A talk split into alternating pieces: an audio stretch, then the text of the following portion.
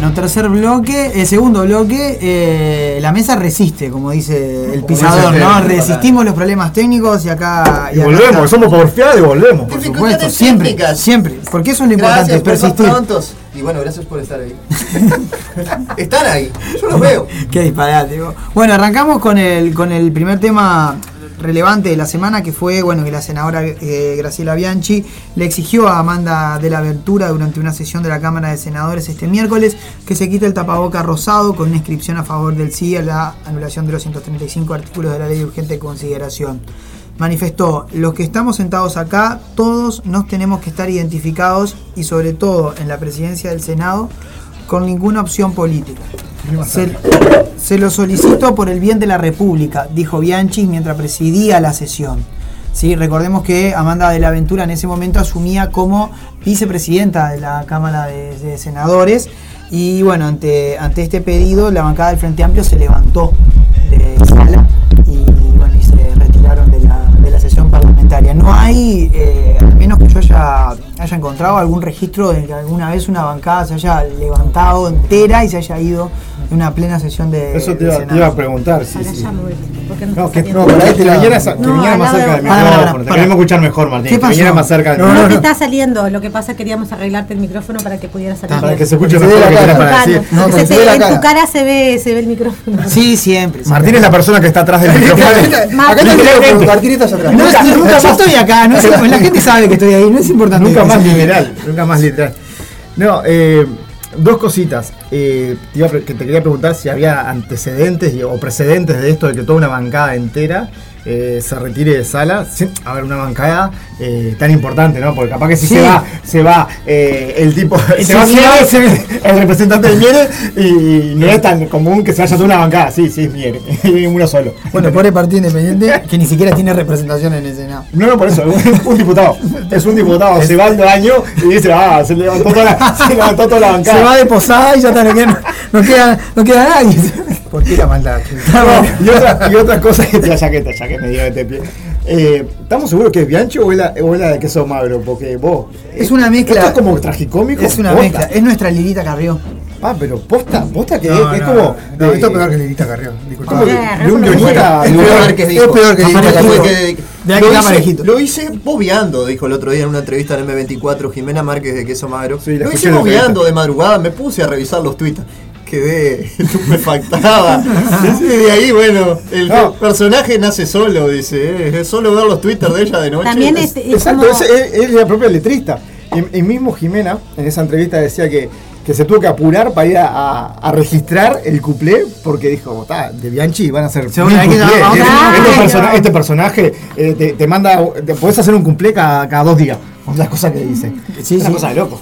Y es este muy llamativo que haya sido tan cercana a Germán Araujo, ¿no? Ella fue su secretaria. Exactamente, fue secretaria. Bianchi fue secretaria de Germán Araujo. Imagínense pegar ese salto tan grande, así. no, que yo este personaje así, con, estas cosas, yo no la tenía. Ni bien de que tampoco tenía tanta repercusión, pero que así con tanta tanto odio y tanta maldad. Tanta maldad. o sea, porque se maneja con odio. Hay, hay, todo un tema con respecto a esto, porque ¿qué pasa? Eh, justamente, ¿no? Él hablaba ella hablaba, ¿no? De que dice, los que estamos acá sentados, o sea, se refiere a los senadores, no, no tenemos que estar identificados con ninguna opción política. ¿Dónde dice eso? No, no, eso está, eso, eso, eso está, está, está bien en realidad, pero lo que pasa acá es que de la aventura tiene un tapaboca del sí, o sea, no tiene ninguna no, representación política, no es una del Frente Amplio, aunque hemos visto muchas veces a los cabildantes usar los tapabocas de cabildo abierto en, las sesiones. Pero, y, pero pará, a ver, pará, y chate de, de, Sí, decime. ¿Cómo llegan a, los, a esos cargos? Son políticas, o sea, ¿quién sorprende que, pero, o sea, no entiendo cuál es, no entiendo cuál es la la, sorpresa. La lógica, ninguna. la lógica, ninguna. Pero tampoco se, cumple el reglamento. Y sí, Hay, hay una cuestión también que parece eh, todo el mundo olvidarse, que el referéndum no es, no es partidario. El referéndum es una opción de votación directa hacia algún aspecto donde la, es, es, el único ejercicio de la democracia directa. Es lo más, lo más democrático que hay. En realidad, incluso algunas personas cuestionan que cualquier partido político se eh, manifieste a favor o o en contra de un referéndum, siendo que sería la ciudadanía de a cargo de la ciudadanía este, lo que quiera elegir o no. El problema es que evidentemente como al tener una de las opciones eh, como en este caso es el no, este, todo un aparato mediático que lo hace posible, bueno, entonces las personas que propusieron eh, lo contrario y dijeron por qué, porque no es que se hace un referéndum porque sí, se hace un referéndum porque hay un, una por lo menos algo que no, que no está gustando, algo que no está llegando, o por los efectos este, directos de, la, de, las medidas que se tomaron con respecto a esa cuestión que se intenta ahora eliminar, que es no es toda la LUC, sino son 135 artículos, eso también no lo, no lo aclaran, que no es toda la LUC y que también se han dicho cosas que no son verdad, hay como un cruce de, de cosas que no están buenas desde ese punto de vista es inadmisible que le haya hecho sacar nada, porque en realidad no tiene ninguna potestad para hacerlo. y no es una cuestión partidaria, como decías al principio, no es una cuestión partidaria. claro, ¿no? es una cuestión partidaria, es, una, cuestión que ella como individuo también, porque por ser su senador sos un individuo que vas a votar también. Beatriz Argimón, Beatriz Argimón le dio la, le dio la espalda, digamos, a, bueno, a Graciela Bianchi en su decisión, ya que Beatriz Argimón le pidió disculpas a la bancada del Frente Amplio por la actitud de, Graciela Bianchi, que no que repudiaba eh, la actitud, ¿no? Bastante antidemocrática. Con, el tema de la República, la, esto y eh, la, Constitución. Por eso digo, por eso digo lo de Carrió, por eso digo lo de Carrió también, ¿no? La República y, y, los crucifijos y eh, Otra persona que también hizo el mismo recorrido, ¿no? Venir de, un sector político para, para ponerse en otro Carrió. Exactamente, exactamente lo, mismo. Bueno, de la vicepresidenta realmente después de haber aquella explosión que tuvo, ¿se acuerdan? Que, con Andrade. Que enloqueció con Andrade. de esa no pidió nunca. Lo que, yo te, lo que yo te quería decir, son actores políticos, llegan ahí por política. Claro. Eh, o sea, llegan ahí porque, porque son representantes de lo que la, de, de, lo que la calle dice, la calle, el pueblo. El, pueblo. Mm.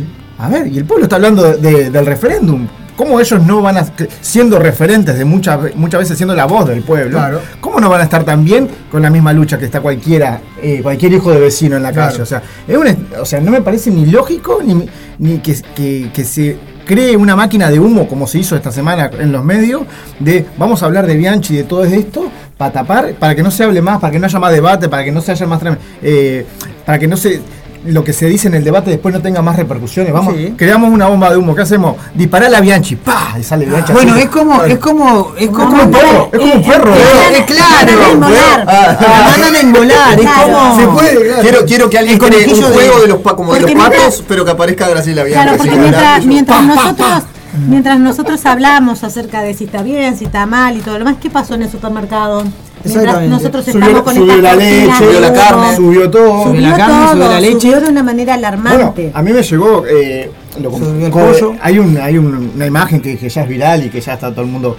Todos los porcentajes de. Sí, lo, publicamos en la página en la mesa, Exacto, en la mesa está todas las cosas, los porcentajes como ha subido, los sueldos subieron un 6% y de todo lo que subió, el combustible era lo que menos había subido y subió un 32%. Exactamente. no me acuerdo. Carne. pero yo no tengo auto, igual no te preocupes. Y ahí ahí Por favor, se pide. No me provoque, Gonzalo. Ya la semana pasada te perdoné el aire. No, no quiero cumplir con la misión de Argimón y de repente y, y empiece a decir, basta con esto y basta, no me obliguen, por favor, ¿cómo fue que, ¿cómo fue que le dijo Andrade? Eh, Ay, ¿cómo era? Falta de transparencia. Falta de transparencia. Fue muy gracioso porque era como que estaba describiendo el Insultos. No, es que en realidad estaba como describiendo, tratando de describir los insultos o agravios que había dicho eh, Andrade. En vez de insultos parece que estaban describiendo. Falta de tenés un mensaje de una persona muy querida que se acaba de comunicar con vos y me dice, creo que me equivoqué porque no mira el celular cuando está dando las noticias. El pato. sí, claro, porque estoy, pato, estoy usando el celular para leer. Claro, estamos sacando la info de, nuestros dispositivos. El pato comentó ahí en el video, dice, este, se mueve la mesa, se mueve para acá, se mueve para allá. Esa es la mesa. Qué roja que hay. ¿Qué? se encantó. Se. Se Pato, te pido por favor, por favor, Pato, hacelo, grabalo en un en audio, y mandalo, por favor, por favor. en audio. Nos queremos, ir con eso. Sí, totalmente. bueno, ese fue uno de los de los grandes de, los grandes temas. Esto sigue en realidad, eh, porque eh, bueno, es como una parte también de un accionar de una, forma de conducta que, se está que no que lo que me refiero es que es como una forma de accionar que están teniendo el gobierno dentro, de, del parlamento, claro. Hay, como una eh, cierta propensión a, censurar o, a no dejar hablar a determinados actores políticos. El ataque, ataque en intercambio. Exactamente. pasó con Betiana Blum enganchando esto exactamente. que Betiana Blum este, quiso hablar acerca de lo que había pasado en el 92 con el referéndum. Betiana Díaz. Betiana, Díaz, perdón Betiana, Blum es una gran actriz. Es argentina. Ya te iba a decir. Yo la dejé, bueno. Me dijeron, no pises, Claudio, no pises. Yo me cuando tenés que pisar. Yo no te voy a interrumpir. Capaz que Betiana Blum dijo algo interesante. Yo no lo sabía. Yo me quedé pensando en Blum, pero. Betiana Blum se metió De hecho, esta semana tuvo tres o cuatro programas. Estás homosexualizando mucho. Una actriz argentina que hacía mil años que no veía, que salía con Gasalla y la, la Acher. Me enteré que está viva. Pensé que estaba muerta. Juicio, juicio, muchachos. Dijimos que no vamos a que no hay bloque. Un saludo a la Hacher si me está Se nos va, se nos va la moto. Dale, dale. La primer, la primer feminista, la primer, aparte vino esta semana, la primer feminista en el humor argentino, la Hacher. Es una grosa, te la recomiendo. Bien, vamos arriba. Estuvo con Gasalla y estuvo con Tato Bores también. Ah, gran Tato Bores. Tenía el monólogo de la feminista que estaba además. El gran años 80. escuchar a Tato Bores ahora y es lo mismo que es tan actual. Es tan actual que asusta. Y si usted la está pasando mal, vermú con papas fritas y vamos a otro programa. vamos a bueno, eh, nada, eso, ¿no? Del accionar en el, en, el, Parlamento que parece ser como moneda, moneda corriente, ¿no? Lo importante es que la vicepresidenta de alguna forma como marcó la cancha, dijo, bueno... Eh, sí, hasta acá. bueno. pero quiero completar mi idea con Betiana Díaz, perdón. Este, le mandamos un saludo grande, tú Le mandamos este, un saludo, así, porque siempre está dispuesta a, darnos notas y demás.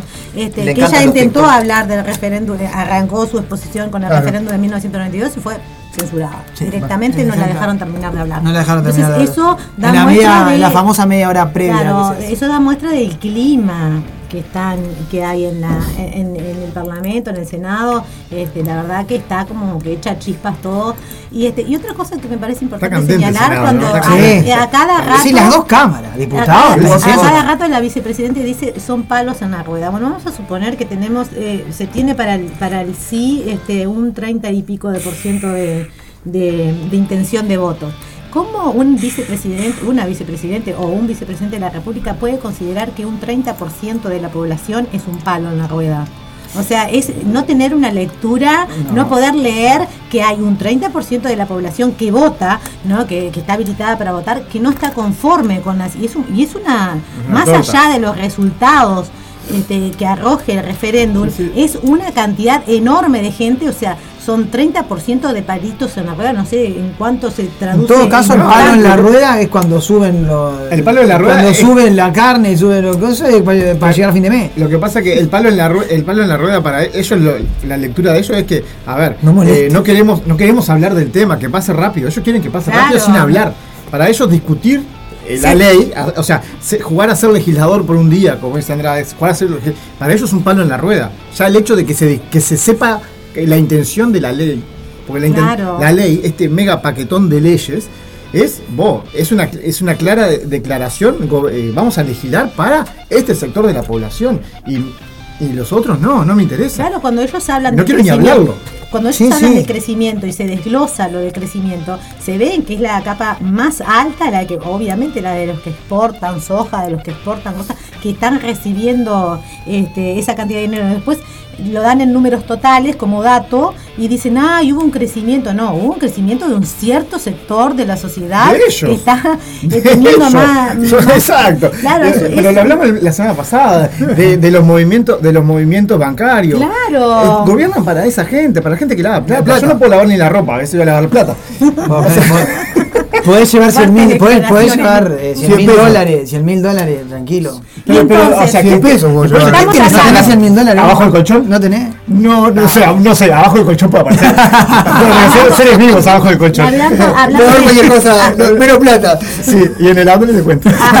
Hablando de, esta, de estas censuras también, el mismo presidente, le, hacen, le dicen que se saque el tapabocas por el sí a, a, una senadora, pero el propio presidente va a salir en cámara, en, en cadena nacional, a hablar porque se siente obligado a dar su este, y que, el presidente no debería tener ninguna injerencia en un referéndum. Creo que me lo explicó este, mi hermana, que sabe un poco, está un poco empapada también en estos temas, de que se amparó en un artículo de un articulito de por allá para poder darle legalidad casi, es anticonstitucional. Casi, Pero es casi anticonstitucional. Y si a eso le sumamos las medidas represivas que están teniendo con otros representantes en diputados y senadores, este, ¿qué clase de gobierno estamos teniendo? Realmente estamos hablando de una democracia o esto pareciera que no. Va tomando unos está, ribetes. Está tomando unos ribetes medio de. Complicado. De, principesco. ¿eh? Bueno, principesco. Estamos monarquía. Estamos cerramos, ah, muchas gracias. Cerramos este primer tema y pasamos al segundo tema que es Heber News. Porque, porque ah, ¿puedo pasar el pique? Por favor, ah, por favor. O sea, porque no, no se pregunta, Rocco, eso se Heber cada tanto nos regala noticias. Esta vez, la verdad, no tan graciosa. No es tan graciosa. Pero, Así que, es, muy malo. A ver, podríamos hablar horas del tema. De, y, de, y, de, la lectura semiótica que tiene, que tiene Es muy malo. Vamos a presentarlo. Gracias. ¡Volvieron las carteras!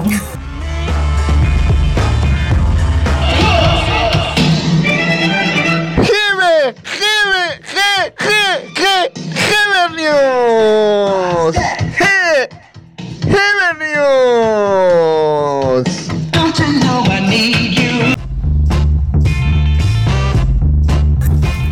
¿Qué hizo el niño Heber? Bueno, el niño Heber, eh, bueno, jueces advierten que presencia de Heber en juicio contra policías puede representar un intento de presión.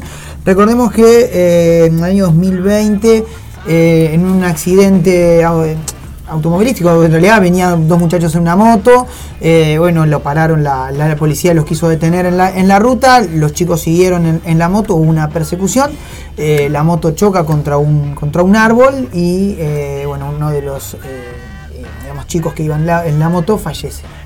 Eh, ese fue el hecho eh, que se dio en mediados de 2020. Bueno, se realizó una. En La Valleja, ¿no? Departamento de La Valleja. La Valleja, La Valleja, correcto. Cor, de apellido, no me acuerdo ahora el, el nombre de pila del muchacho. Cor, eh, de apellido Cor. Apellido Cor, C-O-R. Eh, bueno, esto eh, llevó a una denuncia, ¿sí? De, de, bueno, de que quizá la persecución eh, no fue tan legal, por así decirlo, mm. y que bueno, eh, esa presión que ejerció la policía sobre, sobre el muchacho que venía en la moto le provocó el accidente. Muerte, sí, y en este caso hay policías que bueno están eh, siendo investigados por con, este sí, sí, con la carátula de homicidio. Santiago, Cor, Santiago Cor y fue en Durazno. En Durazno, Durazno, Durazno, Durazno. Durazno. por eso Heber se trasladó hasta Durazno el pasado es, miércoles ¿no? Eh, el miércoles eh, fue Heber y fue el presidente también ¿no? no el presidente respaldó. Ah respaldó respaldó a Luis Alberto cuando termines de redondear tengo una linda columna que hizo Marcelo Pereira de la diaria que la voy a compartir. Perfecto eh, la Asociación de Magistrados de, del Uruguay emitió un comunicado este martes donde expresó preocupación por la fue el lunes fue que estuvo eh, preocupación por la presencia y dichos del ministro Luis Alberto Heber en Durazno durante la etapa inicial del juicio oral contra dos policías imputados por la muerte de Santiago Cor. El secretario de Estado viajó este lunes a Durazno para respaldar a los dos policías imputados por la muerte de Cor, quien falleció tras perder el dominio de su moto e impactar, bueno, como decía, ¿no? eh, en un accidente automovilístico. Eh, no, en este caso no es auto, ¿es automovilístico? No, eh, sí. Cuando es, es un rodado de Birrodado. Un birrodado. Un birrodado. Creo que es un accidente de tránsito, sí, pero es automovilístico, no. no, es un accidente de tránsito. Bien, la Asociación de Magistrados del Uruguay expresó que la presencia del jerarca en el lugar, así como declaraciones públicas, generan preocupación en la medida que se puede representar un intento de presión indebida a la jueza actuante y provocar una afectación fundamental de la separación de poderes. Bueno, Porque, claro, recordemos que. Pero eh, te lo dije, se lo dije el, el, el programa pasado, que el sistema eh, el judicial como judicial, está diseñado, exacto, eh, permite y avala esto de la, pre una, la, presión del Poder la Ejecutivo. presión del Poder Ejecutivo, del ministro del Interior, en las decisiones que pueda tener el Poder Judicial como otro, como otro poder del Estado. Pero, ¿no? hay, pero está sobrado de casos ahora. El tipo que, el traficante de la Tabona no se casó en, en Argentina. Si pudo salir, pudo No, el que se casó no, no es el de la Tabona. El que se casó fue el del el, el, el, que el, de, el de los 5 kilos de Alemania. El, no, el que se exportó un tonelada. Por eso 5 toneladas, 5 toneladas a Alemania. Alemania, exactamente. ahí tenés, Martín Ahí tenés justicia para ricos y para protegidos la justicia normal que nos va a tocar a nosotros la, primera cambio. mínima, mínimo error. Exactamente. Bueno, la Asociación eh, Uruguaya de Magistrados rechaza cualquier intento de presión ¿sí? de, o injerencia sobre jueces y, y, juezas. Y lo que preocupa de esto no solo es la presencia del Poder Ejecutivo allí, sino el respaldo del presidente. Después a, esta, a esta actitud que tenía el total respaldo del, del, del presidente de la República. Y bueno, es un tema bastante complicado, ¿no?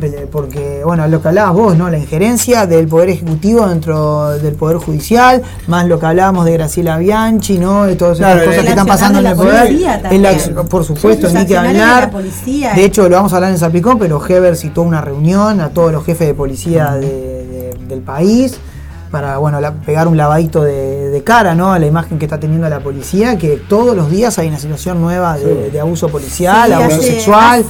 Eh, abuso de autoridad. Hace más aproximadamente cuatro días, este, cerca del, hospital militar, este, había un muchacho simplemente con una remera de la 609 de la, del sector de Frente Amplio que fue detenido arbitrariamente frente a los ojos de todos, cacheado y llamaron por nada. Bueno, pasó y puede, estar con la señora de 33 por Incomunicados incluso puede estar. Y también hay otra cuestión de la, de la otra cosa grave que pasó con la mm. policía fue con el asunto del feminicidio de esta chica Casavieja que este, sí que venía de, un hogar este, de Inau, Y, la madre muy desesperadamente le decía a la policía miren está yo creo que es esta persona nunca no me termina de cerrar muchas este, cosas del caso. ese es un caso que está eh, muy, complicado, pero que, ¿qué, se podría hacer cuando estamos así ante tantos abusos? No sabemos, porque nosotros como las mujeres, por ejemplo, estamos expuestas a la violencia. Ya hubo efectivos que violaron a, a,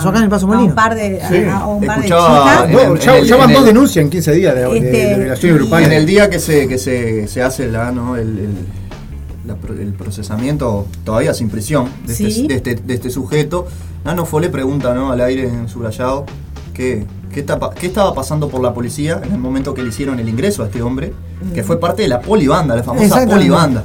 De los 90. ¿eh? De los 90. Ah. Este tipo fue parte de la polibanda, se le dio la baja de la policía y ahí entra la polibanda y sale a hacer estragos con su bandita de, amigos. Eh, y después, bueno, comete, comete lo que sabemos, estos, estas dos, dos, estos dos femicidios. no sabemos si hay más. Eh, no sabemos ¿Qué puso en el jardín?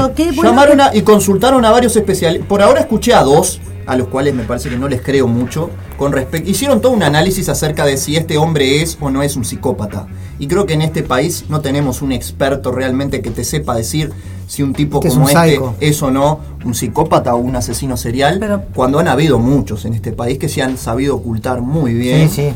Claro. Este, y no lo tengo ni que mencionar, ni que mencionar. Este, con, con penas que dejan mucho que desear.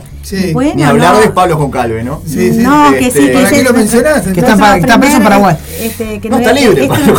No, cayó de vuelta en Paraguay. Ah, cayó de vuelta por otro, por otro, por otro delito. Pero, pero acá lo dejaron libre. Eso Acá lo dejaron libre. Sí, es alarmante que los aparatos, el aparato represivo del Estado, que es la policía, este, bueno, se le hayan dado potestades más, más grandes de lo que puedan manejar este, de manera mental, evidentemente, por eso era una pregunta que nos hacíamos el otro día también. Pero, ¿qué preparación y en Santa Desobediencia estaban hablando sí, la, este, semana pasada de este tema. Estábamos hablando qué preparación tenían y que también el colectivo de mujer tiene que considerar esto como una doble violación, una física y una que viene de parte del Estado. o sea, con, con dos está la Exacto. Debería, ser, debería ser relevante. O sea, para, para todos, pero principalmente para la mujer. Y amparando, y, amparando y, y, haciéndolas caer en la trampa con algo que es una deficiencia de, este gobierno, que es la inseguridad. Como está tan inseguro, las vamos a llevar. Entonces, ¿qué cabe hacer con este tipo de cosas? Porque realmente el presidente, ni el presidente, debería haber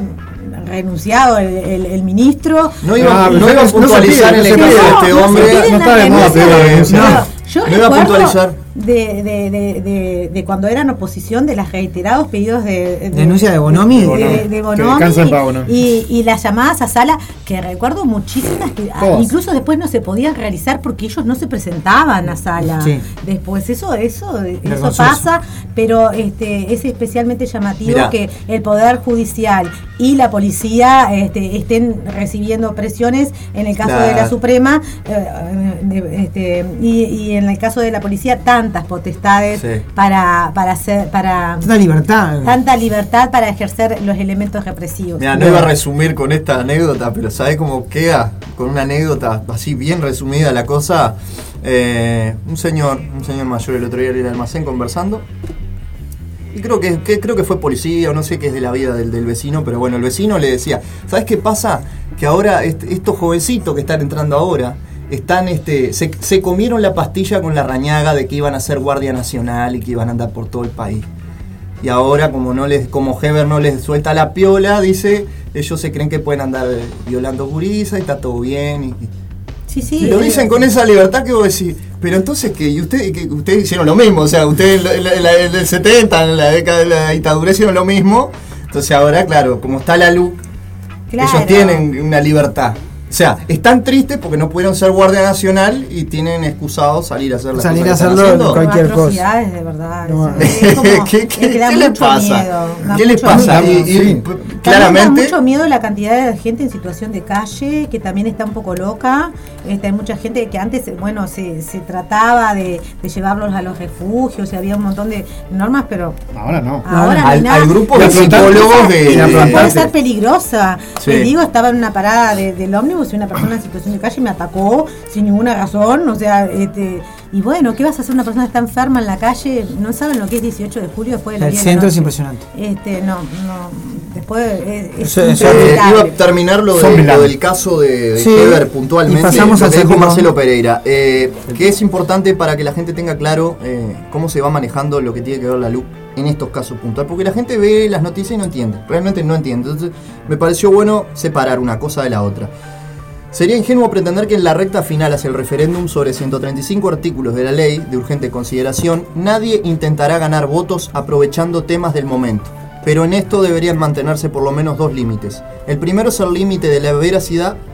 Una cosa es señalar hechos y datos vinculados con la aplicación de los artículos para defenderlos o criticarlos. Otra, atribuirle a la LUC consecuencias que no necesariamente le corresponden. Y otra muy grave es mentir en forma descarada, relacionando esa norma con asuntos que nada tienen que ver con ella. El segundo límite implica evitar daños colaterales graves. Si alguien sostiene que por la vigencia de la LUC disminuyeron o aumentaron los esguinces de tobillo, sin duda engaña a quienes le crean. Pero en principio solo afecta a las decisiones por sí o por no. Aún más grave es que para incidir en estas decisiones se causen grandes perjuicios en otros terrenos.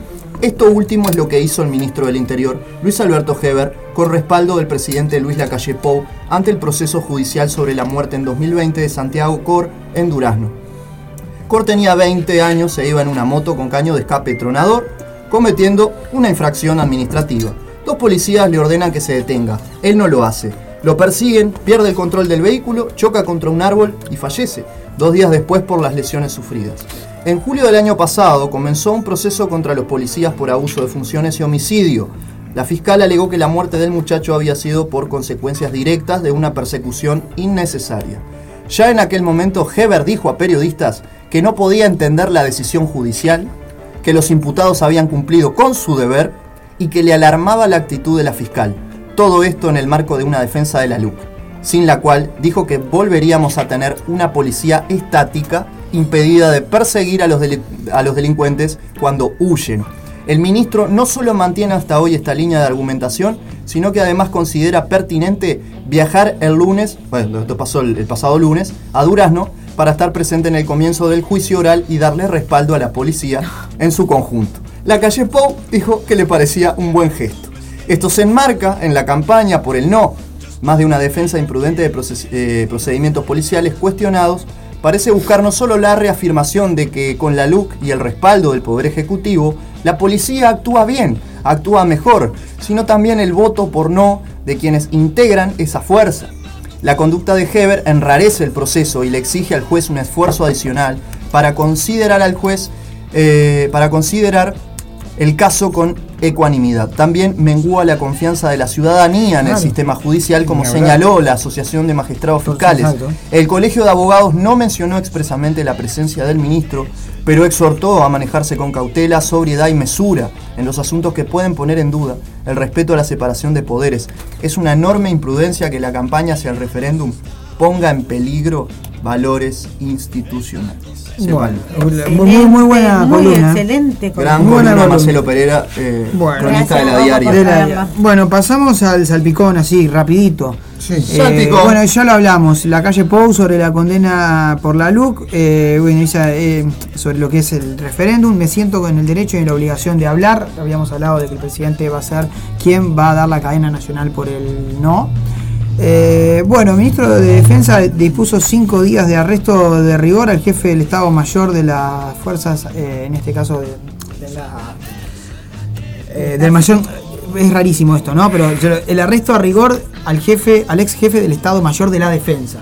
el tema fue así: el ministro de Defensa Javier García sancionó al jefe del Estado Mayor de la Defensa, el general Gustavo Fajardo, con cinco días de arresto a rigor en una unidad de sanidad militar, informó Gabriel Pereira. Esto se da porque eh, Gustavo Fajardo estuvo eh, utilizando un camión del ejército para, eh, utilizar, para digamos, cuestiones personales. ¿sí? vinculando esta noticia, también le pasó lo mismo a Bustillo. Sí, Bustillo 20 viajes. 20 viajes a Punta del Este con, con, chofer, pagándole los viáticos. Eh, sí, Bustillo que fue desautorizado por el presidente. Exacto. Para mí esta, esta, yo me, es rara. Esta filtración es rara. Eh, se lo hicieron por gusto, ¿qué? Eh, Pero iban eh, transitando la noticia y en un tape, en Canal 12, ponían que el loco se bajaba de un auto, se bajaba de un auto, se bajaba de un auto. ¿Quién es que hace esto? Parece, claro, que lo hubieran bueno, si, no nos olvidamos de, de, lo que pasó entre Bustillo y el presidente. Exacto. Podía haber sido. Desconfio, desconfio, desconfio. desconfio. Este, podría haber venido la información mismo desde adentro para, Exacto. para de alguna manera la sacar. Justo ahora, iban 19 la semana pasada y justo ahora. Ya sabemos que lo que. justo ahora lo que incomoda es para afuera, ¿no? Pasó con Talvi también, empieza a incomodar a alguna figura que pueda tener un poco de. No, no, que, que, que, vaya. ahí y es bueno. Chao, digo, no, voy a cortarle la pata, aparte, ah, me dejaste pegado eh, internacional. Chao. Toma. Hasta, mañana, ¿no? ¿Cómo se filtra la información? ¿Ah? ¿Eh? ¿Cómo se filtró? Justo se enteró la prensa. Ay, se cayó, se me cayó este papel al lado, al lado de Aldo Silva. La gente puede entrar acá, qué casualidad. Oh, qué casualidad. No es una nota porque no Se lo pasé a Diego Castro sin querer, se lo mandé por error al de Canal 12. Disculpa, disculpa. No, no, fue la intención. No fue la intención, se me fue el dedo. Nadie Canal 12. Ah, bueno. Bueno, sindicato, seguimos con el tema policial. El sindicato policial de Canelones plantea que con la pérdida de poder de compra, los trabajadores policiales están cayendo en el, endeudamiento. Eh, y puedo decir que, bueno, porque yo parte de mi trabajo tiene que ver con unas cuestiones de crédito, que hay realmente muchos policías eh, sacando préstamos o intentando sacar préstamos. Eh, está, está, sí? complicada, complicada la, la, mano para el sector policial, que por un lado dicen que está siendo respaldado, pero que por otro lado le han quitado poder de compra, poder no. El, el respaldo pasa simplemente por, poder pegar. Bueno, ustedes tienen armas, pueden reprimir. Eh, bueno, ¿qué puede pasar entonces cuando una persona que está pasando necesidades básicas tiene un arma en la mano, un, un garrote en la mano?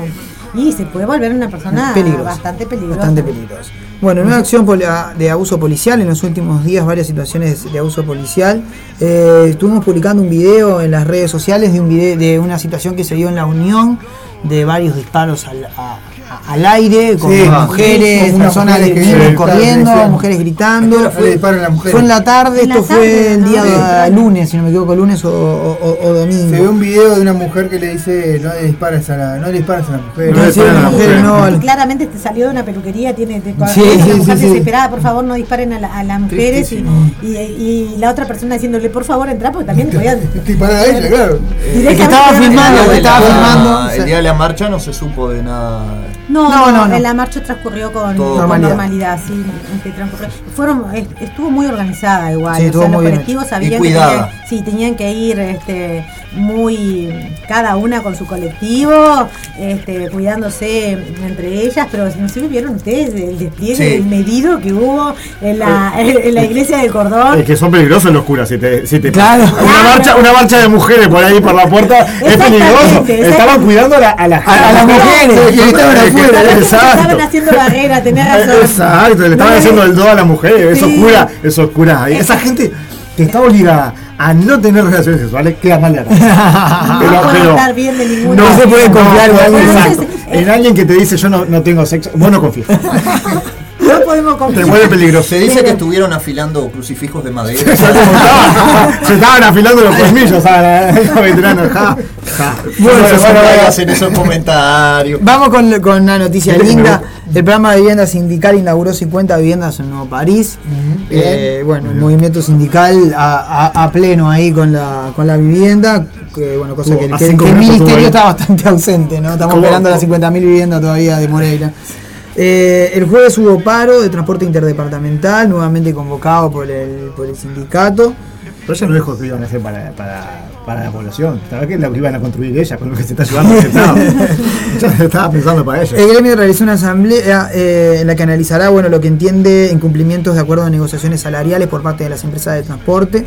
¿sí? Eh, así que bueno, van a haber más repercusiones con respecto a este tema. Seguimos con el salpicón, se invertirán 1.2 millones de pesos en refacciones eh, y eh, en este caso Silva, que es el de la NEP, el, Colorado ¿no? de, la NEP, criticó que no había una política de mantenimiento de los centros educativos antes y bueno, se va a invertir 1.2 millones de pesos. Eh, para esto. Gracias.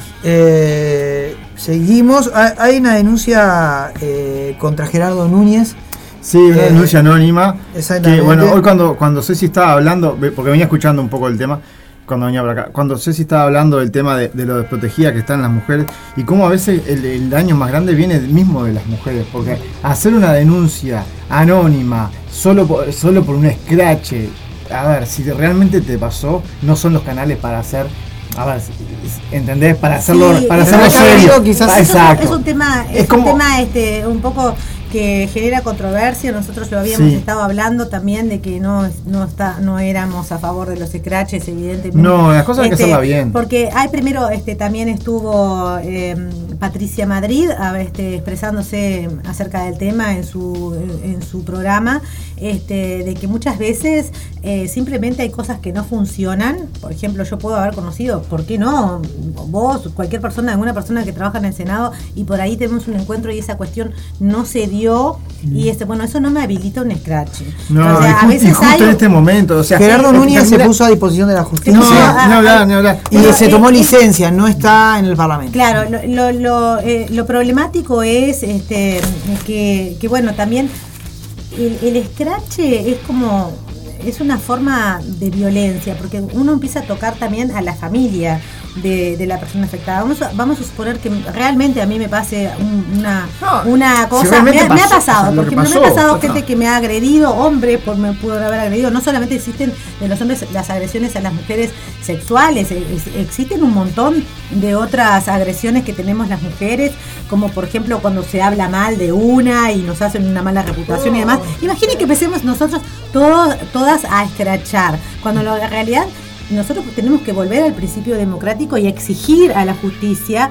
de que se haga una investigación, porque ah, de la misma manera en como salimos a marchar por los desaparecidos, esto, es un, esto es un palo en la rueda. Este, esto es un palo en la rueda en la lucha en la lucha de las mujeres. Es un poco difícil de manejar, porque por un lado, este, cuando se creó aquellas páginas de denuncias de este, varones, varones tanto, varones en el rock, varones. Bueno, eh, casualmente todas esas páginas aparecen cuando la operación Océano. O sea, eh, no se sabe quién las creó, con qué, este, ahí se subieron muchas Pasó información falsa, este, se subió mucha información falsa, ahí muchas personas que realmente les había pasado algo creyeron que encontraban un lugar donde expresarse y no fue así, lo que derivó en múltiples despidos este, múltiples despidos de, hombres, lo, conozco por muchos amigos míos que lo sufrieron, haber sido despedidos por la presunción de un delito que había pasado hace como 10 años, por ejemplo, y que ni siquiera tenía, que no tenía ningún grado de veracidad. En este caso, no. Realmente, si nosotros queremos este, eh, eh, permanecer en el sistema democrático, queremos volver a creer en la justicia o, o por lo menos obligar a la justicia. Y en el movimiento, en el movimiento feminista, que, porque esto lo que hace es generar la eh, que, se, que se desacredite al mismo movimiento, a las mujeres como colectivo. Ah, hacen scratch. Entonces desacredita a todo el movimiento. esto es, un palo, realmente es un palo en la rueda. Es, un, problema también que cuando, por ejemplo dicen, este, bueno, este, yo no necesité romper nada para hacer. Entonces dos o tres personas rompieron y, todo el, movimiento feminista paga por, por, exacto, Exacto, por eso te este, digo. Yo eh, en lo particular, este, como, como mujer y como feminista, no estoy a favor de los scratches, ni siquiera estuve nunca a favor de los scratches que se le hicieron a los militares, este, que estaban presos en su casa en algún momento, que también se acuerdan que hubo una instancia hace muchos no la forma, años. No es la forma, la herramienta está mal usada. Eh, en que se dio una cantidad de scratches y después este, hubo personas eh, que fueron a una manifestación y fueron arrestadas por, este, no me acuerdo cuál era el cargo ahora, este, que se les, eh, les impuso. Y este, pero es un tema que nosotros, el movimiento debe de manejar también, pero también no sabemos cómo vienen, al ser anónimos. Tampoco podemos asegurar que fue una mujer el que hizo, el que hizo esa denuncia. No, por eso, pero en eso tiene mucho que ver las redes sociales. Este, el mal uso de las redes sociales. Pero sabemos quién es fake. ¿Qué pasó? a veces de repente también lo dice. si aparte, aparte, en una red social vos podés ponerte un nombre falso una cara, claro, una cualquier cosa y decir cualquier cualquier cosa, escrachar a una persona y es que Abel y el abogado, claro, dice eso. Justo pasa esto después, después del movimiento del 8. Sí, eh, ahora un ataque, un ataque, Esto, para mí, está, esto es otra cortina de humo más. ¿Para qué? Para desviar la, la, discusión. Y, no atender a los reclamos de las mujeres diciendo, ay, ustedes protestan por todo, hacen acusaciones falsas. Este, eh, y bueno, sí. Le saca fuerza, le saca fuerza sacar fuerza al reclamo, a, la lucha, a la lucha por los derechos laborales, que entonces esto desacredita. Claro, este, también hay otra cuestión que también es, interesante de analizar, es como de repente este, la gente está volcando en las redes sociales, mm. parte de lo que tiene que ver con la justicia, parte de lo que tiene que ver con su intimidad personal, o sea, como que las redes vienen a, absorber toda una cantidad de cosas. no sé, a muchas personas les ha pasado, capaz que a ustedes no, como pero psicólogos gratis. Claro, es como publicás y decís, mira, me pasa tal cosa y la gente comenta igual. No, y aparte el daño que genera y, esa aparte es una bola de nieve en la cual vos podés no, no, perdés el control de lo que de lo que genera. Porque no saber cuáles fueron las repercusiones que le pasó a este tipo, o a la familia, O, a, un primo, o a un hermano, o lo que sea. Claro, Porque yo en el caso particular de él no, no lo conozco, pero conozco otros casos. Pero, el scratch es lo, que genera el scratch. Dame un segundito, perdón que los corte. Bueno, estamos en el corte, estamos a Oscar Andrade. Bueno, estamos esperando. estamos esperando. Claro que sí, buenas este, tardes Oscar, ¿cómo estás? Ay, te ah. Hola, hola. Hola, Oscar, ¿nos escuchás? Hola, ¿cómo estamos? Hola. Estás al aire, Oscar. Buenas tardes. Muchas gracias por estar en la mesa roja. ¿Cómo, cómo estás? ¿Cómo andan, che? Un gusto estar con ustedes. Estamos acá en medio de una barriada en Paysandú. Pero ya medio terminando, hay una actividad de jóvenes ahora a las 7. Pero la verdad que una jornada preciosa porque la recepción de la gente eh, es, cada vez eh, mejor. O sea, no hay duda que, en medio de una campaña que, por abajo va, va en un proceso muy parecido al que fue las últimas semanas de la campaña de recolección de firmas, y eso da muchísima esperanza. Perfecto. Oscar, ¿cómo, sentís el crecimiento de, del sí en estos días? ¿Lo vivís en la calle? Va, yo no tengo duda, mirá. ¿Sabes que En junio del año pasado, a principios de junio, cuando hubo una reunión de, comando de campaña, estábamos en una situación bastante compleja desde el punto de vista de la recolección de firmas, porque eh, eh, habíamos anunciado por mayo 440 mil firmas y a principios de junio estábamos por las 500 mil firmas y nos faltaba apenas un mes. Entonces, hubo una reunión del comando con una cantidad de, directores de encuesta y, politólogos. Y la opinión de la mayoría de los que estudiaban los datos de opinión pública era una opinión que ponía muchísimos reparos acerca de la posibilidad de que se pudieran alcanzar las firmas. Yo recuerdo que se presentaban proyecciones que establecían, por ejemplo, bueno, se vienen juntando 100.000 firmas por mes y, queda un mes de campaña, entonces estimaban que podíamos llegar a las 600.000 firmas, al sumo 650.000, pero que, que, que las 670.000 que se necesitaban para habilitar la consulta popular era un escenario prácticamente improbable, porque además había un consenso por parte de los especialistas de que las primeras 500.000 firmas eran las más fáciles de juntar y que ahora empezábamos a raspar la olla, digámosle, íbamos a trabajar en el respeto.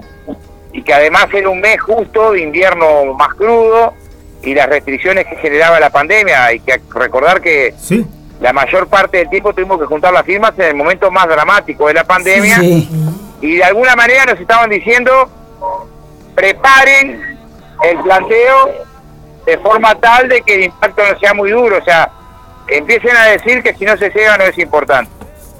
Y a diferencia de lo que medían las encuestas de opinión pública, los que estábamos en territorio, teníamos una percepción distinta, que no era un optimismo nada delirante, sino que nacía de que de cada 10 casas que recorrías en 7 juntaba firmas, pero además era notorio que la cantidad de compañeros y compañeras que a principios de junio estaba juntando firmas era muy superior a la cantidad de compañeros que arrancamos a juntar firmas en enero. Esto lo veías en las recorridas y convocatorias que hacía cada sindicato, cada cooperativa, eh, en realidad implicaban y además había un montón de firmas que estaban en la calle esa no la medía la encuesta. Si da que hemos repartido miles por compañeros que nos piden 10, 20, 30 que se llevan, y esas si bien no están computadas, seguramente esas firmas estén, y también hay que tenerlas en cuenta. Y, y, en realidad decidimos no hacer ese discurso de derrota, sino salir a pegar la remontada. Y bueno, no solamente llegamos a 720, 730 mil firmas que se necesitaban para alcanzar raspando el referéndum, sino que llegamos a las 700 mil y, y, si hubiéramos esperado una semana más, si hubiéramos tenido una semana más de tiempo, eh, eh seguro, bueno, hubo miles de firmas que llegaron pasada la, pasada la fecha. Bueno, yo creo que estamos en un escenario parecido. Eh, me ha tocado recorrer el país, lugares donde los cinco concejales son del Partido Nacional, localidades, Nico Pérez, eh, Valle de Ordóñez, Cerro Chato. Bueno, eh, en estuvimos este, anteayer, la segunda vez que vamos a, esa localidad, y te encontrás con una respuesta. Primero, más del 90% de los vecinos te recibe sin ningún problema los materiales. Ah. De los que te reciben los materiales, una parte grande casi la mitad no sabe bien de qué se trata el referéndum. Oh.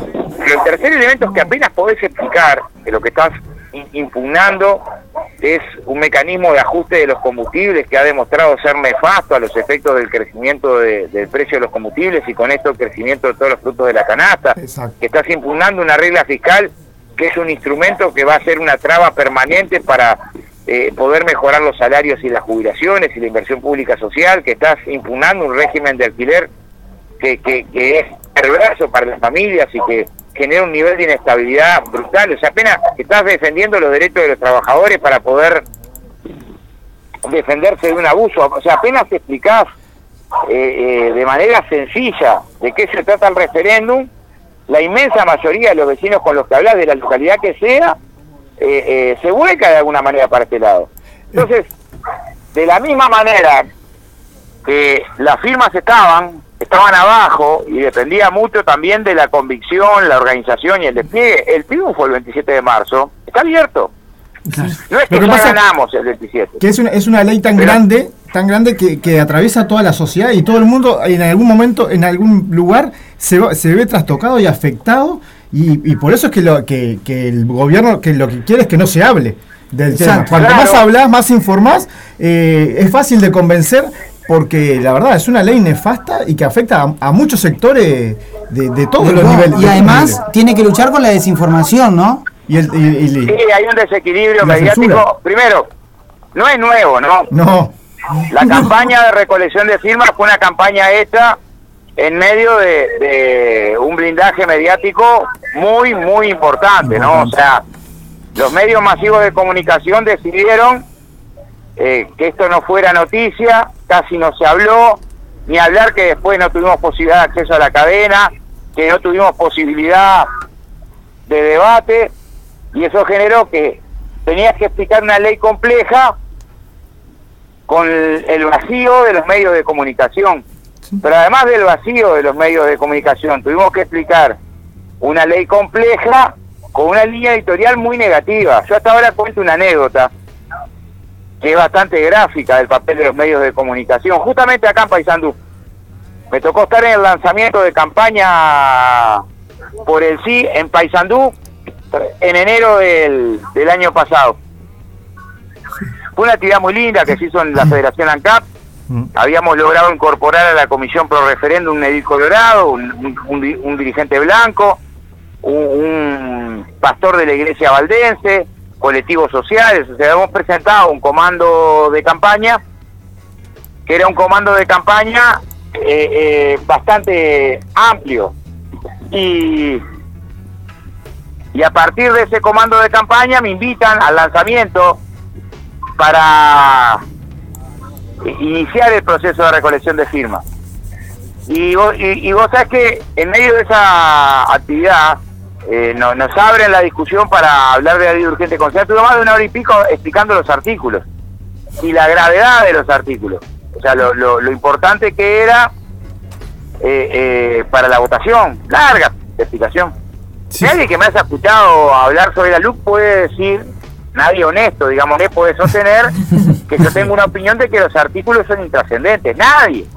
Uno puede quizá eh, identificarme con que soy exagerado en la gravedad de los artículos. Yo creo que no, y lo puedo fundamentar que no. Pero nadie puede decir que soy yo que los artículos son indiferentes. Pero fíjate la anécdota. Una vez que termino una vez que termino la, la, la ponencia, hay un compañero que me pregunta, dice, ¿qué, ¿será que no nos quedó ningún artículo afuera de lo que había que impugnar? Una pregunta que era lógica cuando recién arrancábamos la, la campaña de recolección de firmas. Y le digo, miren compañero, ya está, tuvimos seis meses discutiendo para ponernos de acuerdo acerca de qué artículos impugnar y qué artículos no impugnar. Ahora lo que hay que hacer es cerrar los ojos y ponernos a juntar firmas, porque cualquiera de nosotros, puesto un director técnico, podría haber armado tal artículo sí, tal artículo no, pero ahora es tiempo de juntarnos, quedan apenas seis meses para juntar firmas. Y le conté, aparte, y termino diciendo, si llegamos a las firmas y ganamos el referéndum, nadie se va a acordar al final si son 136, 134, 135. Tal cual. Pues bien, había un periodista de búsqueda en la actividad que titula el otro día, Andrade dice que los artículos no importan, entonces queda claro que le quieren poner un palo en la rueda al gobierno. La, interpretación. después de haber hablado una hora y media acerca de los artículos, de lo grave que era, del recorte del derecho de huelga, de, de, lo, lo dramático que es para las libertades individuales que se le permita discrecionalidad en los procedimientos a la policía, de la opinión de los expertos, de lo dramático para las cárceles de eliminar elementos que hacen a mejorar el sistema carcelario como la promoción del trabajo y estudio, que puede estar una hora y media hablando de los artículos y un periodista que estaba ahí decide titular al otro día y a partir de ese título hasta hoy hay gente que repite, yo miraba el otro día el debate de del Pata con, con Alejo Umpierres, el coordinador de bancada, que cita este título de búsqueda diciendo Andrade dice que los artículos no importan, pues, estamos todos locos. Otra, vez. Recabando. Oscar, ¿sentís que te pusiste la campaña al hombro? O sea, fuiste uno de los primeros en salir a juntar firmas, fuiste uno de los primeros en, creer que podíamos llegar. Eh, ¿Sentís que vos fuiste el puntapié de todo esto? Que lo que tenés que hacer. A ver, eh, si vos me preguntás, ¿tuve alguna recomendación de no tener tanta presencia en la campaña? Sí, sí, hubo gente que te, momento decía, vos no te pongas tan al frente de, de, una campaña que va a la derrota y vas a quedar como la imagen de la derrota. Pero en realidad la campaña no le hizo ningún dirigente, ¿no? al lado mío hubo miles de compañeros que hicieron el mismo esfuerzo. Lo que sí nos parecía que si tomábamos la determinación de ir a una batalla compleja, porque sabíamos que era compleja, por varias razones era compleja la recolección de firmas. Era compleja porque teníamos poco tiempo. A, mí me tocó participar en las campañas pro referéndum en todas. Era militante de gremio de secundaria en primero liceo, cuando empezamos a juntar firmas por el voto verde para la ley de caducidad. Y, tuvimos un despliegue todo el año 87 y hasta mediados del 88 para revalidar las firmas, un año y medio, firmas que no requerían huella digital y, llegamos a 700.000. Y no era solo el Frente Amplio, había, o solo el movimiento social, había una parte del Partido Nacional importante, el Movimiento Nacional de Rocha.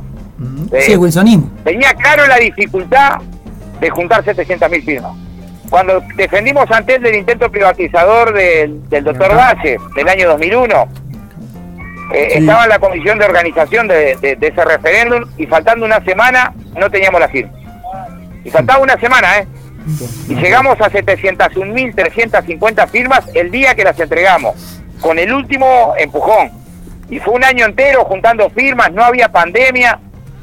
Entonces, yo tenía claro que esta era una quijotada brava porque teníamos apenas seis meses, porque demoró mucho el proceso para ponernos de acuerdo, porque hubo que juntar firmas en medio de una pandemia, juntar firmas con los derechos civiles limitados, no teníamos posibilidad de actividades, de actos, de movilizaciones, de, marchas, para poder difundir las ideas, porque a diferencia de las campañas anteriores era una ley compleja, porque además no teníamos un mango, literal. Yo a veces pongo como anécdota, 28 de diciembre del año 2020, me llaman muy enojados los compañeros del TCNT porque habían financiado los primeros dos millones de papeletas solos y el Frente Amplio les estaba pidiendo que les pagaran las armadillas para poder salir a juntar. Y la verdad apenas, digo, si no podemos pagar las almohadillas, cerremos. Y, pero lo cierto es que en muchos lugares del país las primeras armadillas se las pagaron los militantes para salir a juntar firmas. Y estuvimos hasta marzo sin tener un volante. Pues cuando tenés una condición tan compleja, me parece que no cabe otra que acompañar la suerte de, la militancia, que es a la que expones a una condición muy difícil, con un gobierno que tenía una popularidad del 80 por mil por ciento, no sé. Sí, con, eh, muchas contras. O sea, contra, con campañas y emboscadas éticas que ya empezaron en la campaña de recolección de firmas que decían cualquier cosa. Defienden narcotraficantes, defienden violadores, se este, tiraban artículos que no estaban entre eso que sigue ahora, empezó la campaña de recolección. O sea, todas esas dificultades hubo que enfrentarlas para el proceso de recolección de firmas. No, no fueron pocas. Entonces, si es una batalla tan compleja, me parece que hay una sola actitud posible. Compartir la suerte de tus compañeros.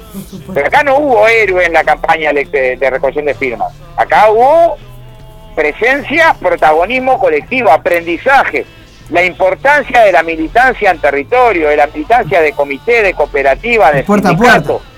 O sea, si algo aprendimos en la recolección de firmas o volvimos a aprender de alguna manera, es que cuando no tenés nada del otro lado, ni recursos económicos, y no tenés del otro lado... Y, tenés censura. La posibilidad de los medios masivos de comunicación, el estoy haciendo una nota, amigo. Cuando no tenés nada de eso de este lado, la importancia que tiene eh, vital el hecho de estar organizado. Yo creo que ese fue un aprendizaje. Y ahora, cuando reflexionamos acerca de los datos de la, del poco espacio que nos dan los medios masivos de comunicación, de cómo se usa el aparato del Estado y demás, es un momento para volver a reivindicar ese aprendizaje de la lucha organizada. Exacto. Es una gran enseñanza para todos. Y, en la ciudad se respira, se respira cada vez más balconeras, cada vez más pintadas, hay como, se siente. hay como una, como, como una quiero, de lucha. Quiero remarcar esa frase que, que escuché de Oscar y que me gustó, eh, que cada uno de nosotros somos nuestros propios legisladores en esta, en esta votación. Sí, no, no, tengo duda. No tengo duda que esa es una idea que, que hay que desarrollar porque eh, en definitiva, nosotros precisamos que se vote con responsabilidad. Votando con responsabilidad, la luz no es que no tenga ganadores, tiene ganadores.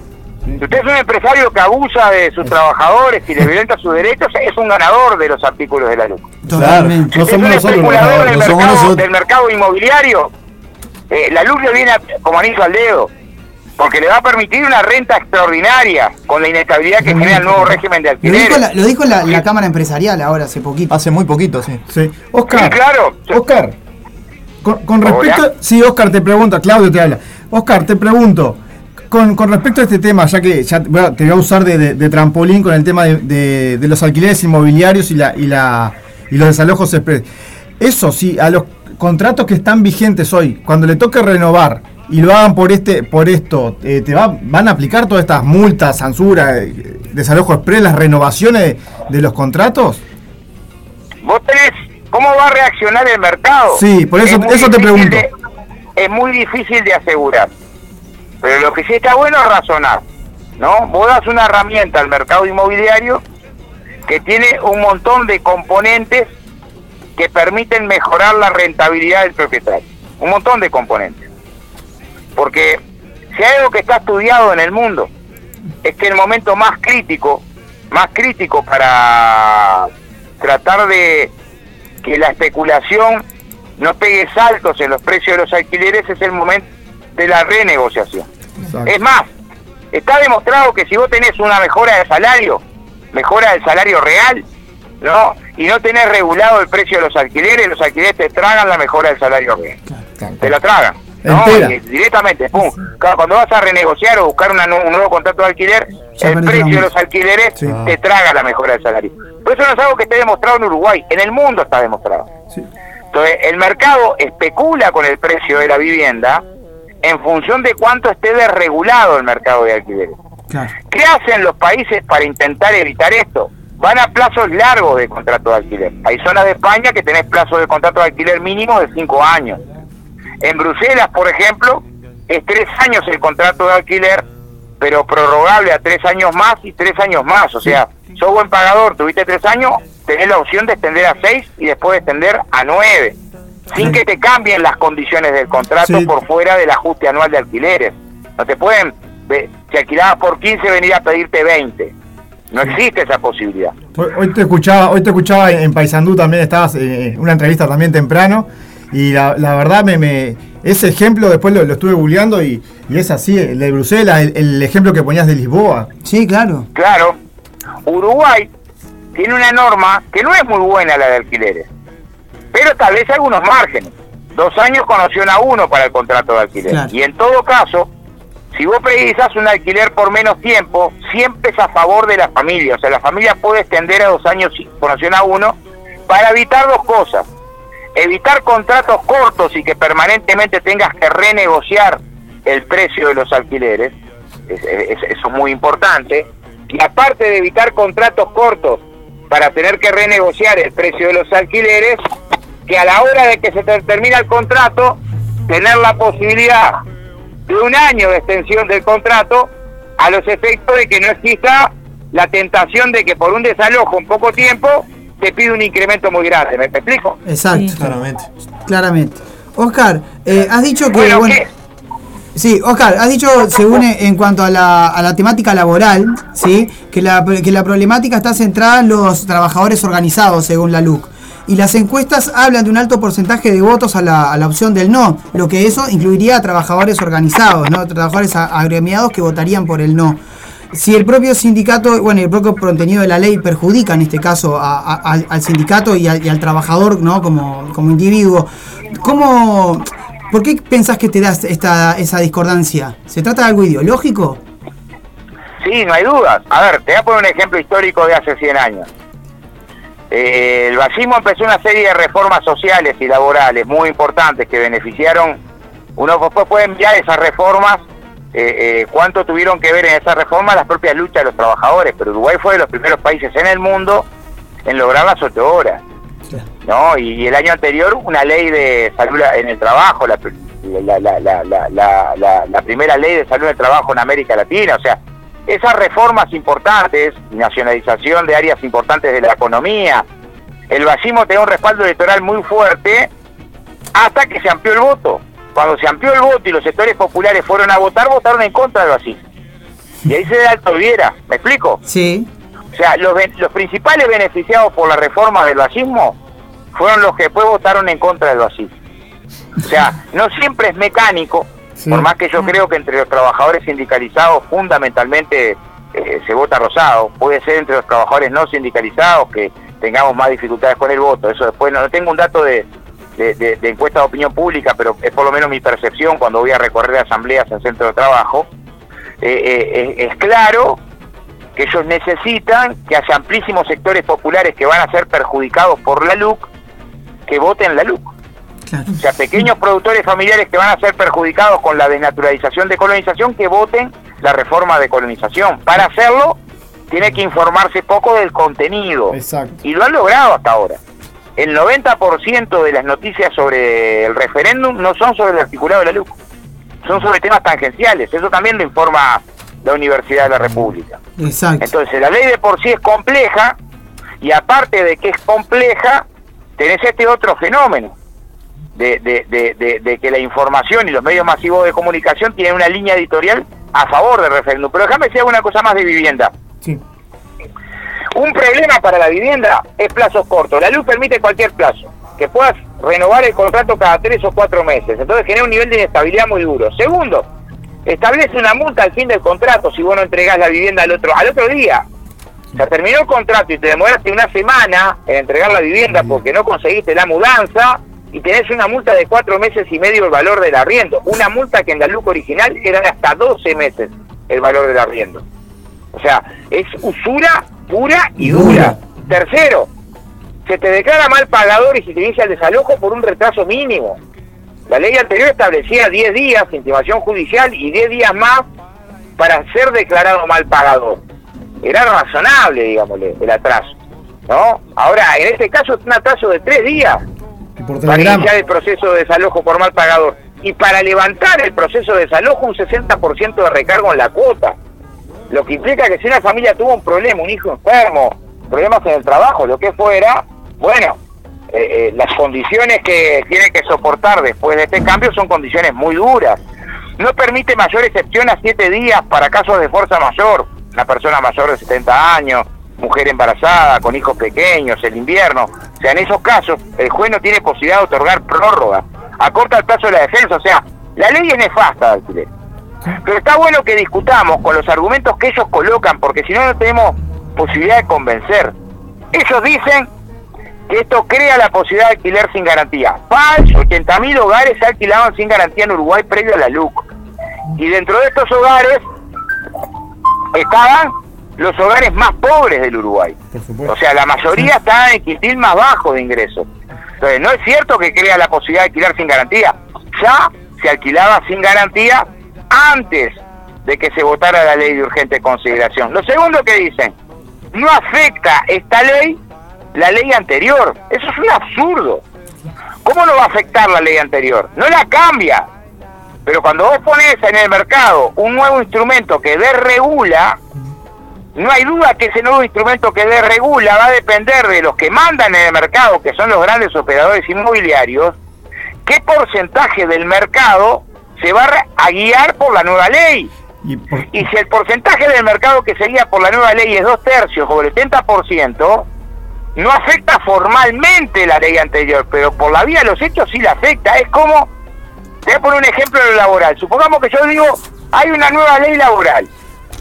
La nueva ley laboral no tiene ocho horas, no tiene licencia, ni aguinaldo, ni vacacional, pero no va a cambiar la otra va a convivir con la otra. Entonces, trabajadores no se preocupen, porque la ley anterior queda intacta. Y el trabajador me va a mirar sí, pero ahora tengo un peligro, porque se van a poder hacer cosas que antes no se podían hacer. Hmm. Antes era imposible en un contrato poner un desalojo express. Era imposible en un contrato poner este tipo de multa o demora. ¿Me explico? Sí, totalmente. le das al mercado una herramienta que el mercado no tengo dudas que la va a usar. Y, porque el propietario va a elegir, sí, yo quiero esto. Porque esta ley es para los ¿Eh? propietarios. Esta ley. El propietario después va a ir a la inmobiliaria y decir, a mí alquilame con esta ley, que me, que me garantiza más plata. Y sí, puede ser que muchos alquileres que antes estaban en el régimen anterior va pasen al régimen nuevo. Si, le, genera más ganancia, no tengo duda. Por supuesto que va a pasar. Porque además permite Sí, la cuestión del mercado. elementos, componentes especulativos muy fuertes. Hay situaciones, voy a poner un ejemplo, yo voy para la charqueada el jueves que viene. En la charqueada, el precio de los alquileres se va a duplicar o triplicar, triplicar porque va a haber un puente que durante dos años y medio va a hacer que doscientos y pico trabajadores vayan a la charqueada, un pueblito chico, cada vivienda que esté para alquiler ahí. Ahora, si vos tenés un mecanismo de desalojo express y de especulación, este tipo de movimientos genera una tragedia en términos sociales. lo que tenemos que entender que la mercantilización de la vivienda es mala en todos los términos. Primero eso. Ya se podía alquilar sin garantía, no es cierto que no afecte a la ley anterior, es absurdo el tercer argumento que he escuchado, que uno lo afirma si quiere. Bueno, ese no alquiló nunca. Vos cuando vas a buscar un alquiler no firmás lo que querés, firmás lo que podés. esa mayoría, por lo menos. Puede haber alguno que tenga una, una espalda económica muy grande que elija. Pero la mayoría no elegimos. Andá desesperado buscando un lugar. ¿No? Y, muchas veces tenés que aceptar las condiciones que hay. Es más, muchas veces firmaste el contrato sin poder leerlo. O sea, eh, esa condición de que están en pie de igualdad, la familia que está desesperada a veces para buscar un rancho, que el operador inmobiliario que a veces tiene 300 o 400 propiedades es un absurdo. Sí, totalmente. Entonces, otro argumento que se cae por su peso, dicen, no, esto es para el inmigrante o para el joven que viene del interior, es falso. De ninguna parte de la ley dice eso, pero además, si esa fuera la preocupación, no hubieran cortado el fondo de subsidio para atender la situación del inmigrante joven del interior. Y si su preocupación es la gente que no tiene garantía, no hubieran recortado el fondo de garantía pública. Claro. justamente para atender al que no tiene garantía, que arrancó en el 2010 con mil familias, que llegó a 11 mil, y en medio ya bajó a 9 mil. O sea, ¿cómo me puede decir con una mano? Eh, con, es muy fuerte. Por un costado que estás que estás preocupado por el que no tiene garantías y en el mismo momento estás recortando las garantías que el Estado da para las familias que no tienen garantías. Otro momento que he escuchado, hay que pensar hay que pensar en el propietario. Yo creo que hay que pensar en el propietario también.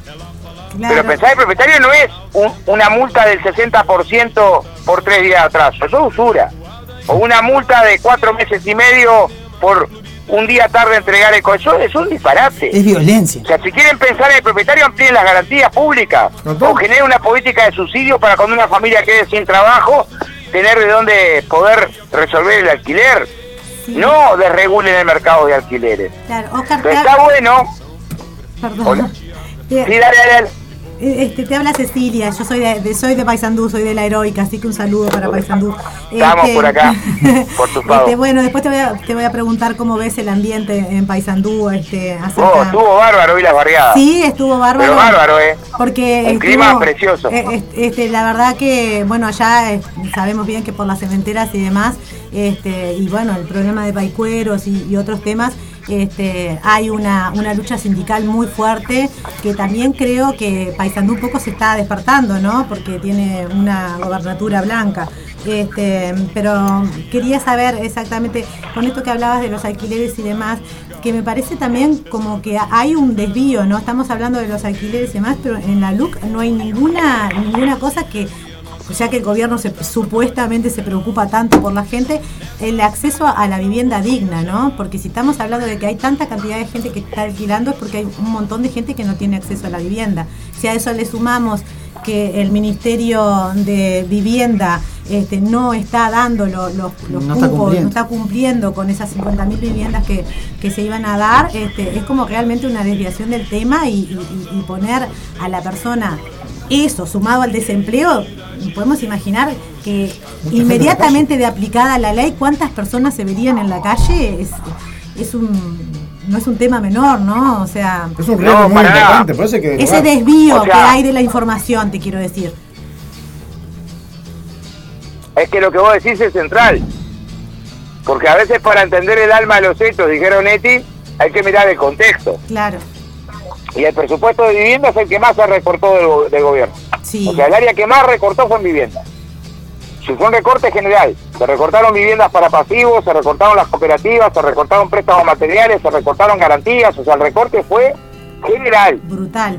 Pero además, no solamente tenés un recorte en la inversión, lo que empeora la posibilidad de políticas públicas que puedan atender la situación del derecho a la vivienda, sino que se vuelve una política que demostró ser un fracaso, porque se decide que en vez de más recursos para las cooperativas o para viviendas para pasivos, se va a armar un fideicomiso para que las empresas privadas hagan viviendas de pobre para pobres.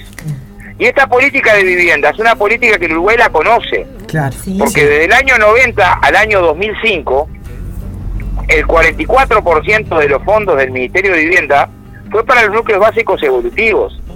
Y los núcleos básicos evolutivos terminaron siendo una situación, una solución habitacional desastrosa.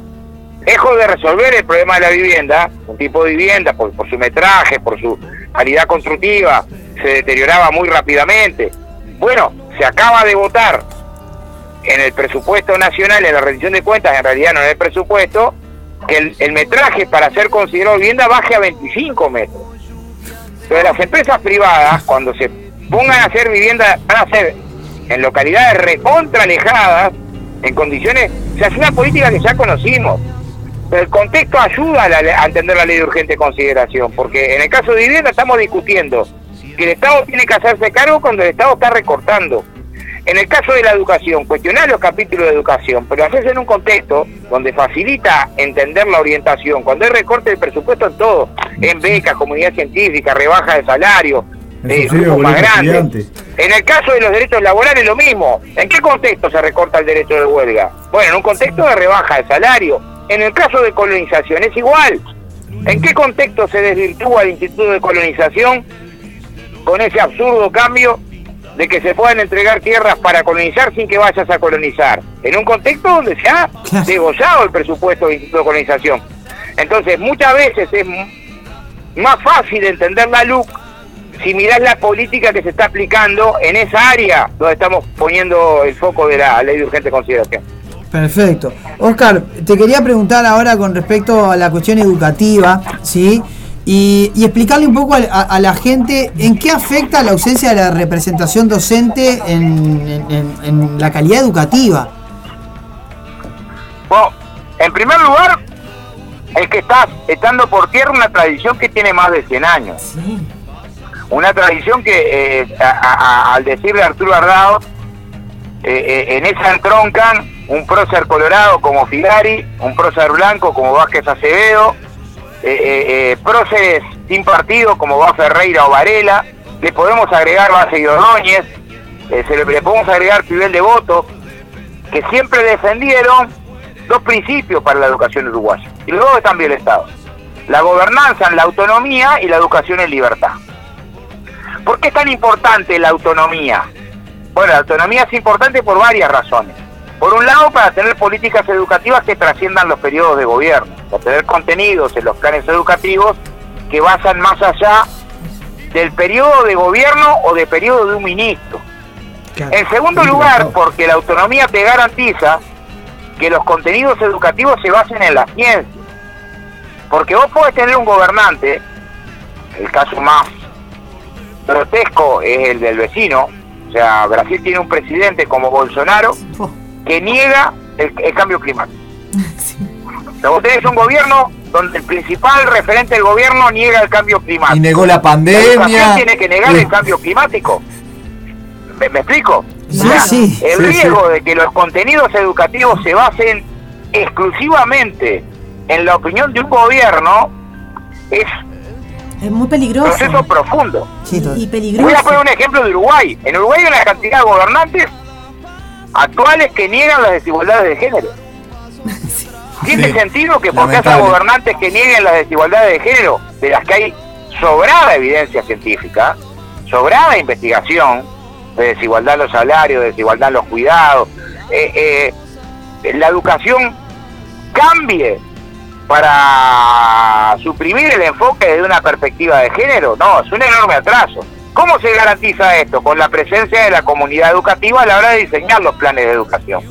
Eso la LUC lo debilita enormemente, porque pulveriza la representación docente en primaria, secundaria y UTU, y porque mantiene con alfileres las representaciones del CODICEN, y digo con alfileres porque el ministro de Educación y Cultura fue honesto en decir que su objetivo era también suprimir la participación de la comunidad educativa en la conducción del Consejo Directivo Central, en el CODICEN. Lo dijo Manini también en el debate que estuviste la otra vez. Pero, pero además le quita potestades. O sea, antes de la LUC, el CODICEN requería una mayoría especial que incorporaba a la comunidad educativa para elegir a los consejeros, que eran los que después dirigían los desconcentrados. Ahora no la tiene más. Entonces damos un paso atrás, un salto atrás, un salto atrás importante en ese cambio educativo, en un principio que tiene más de 100 años, que es el de la autonomía.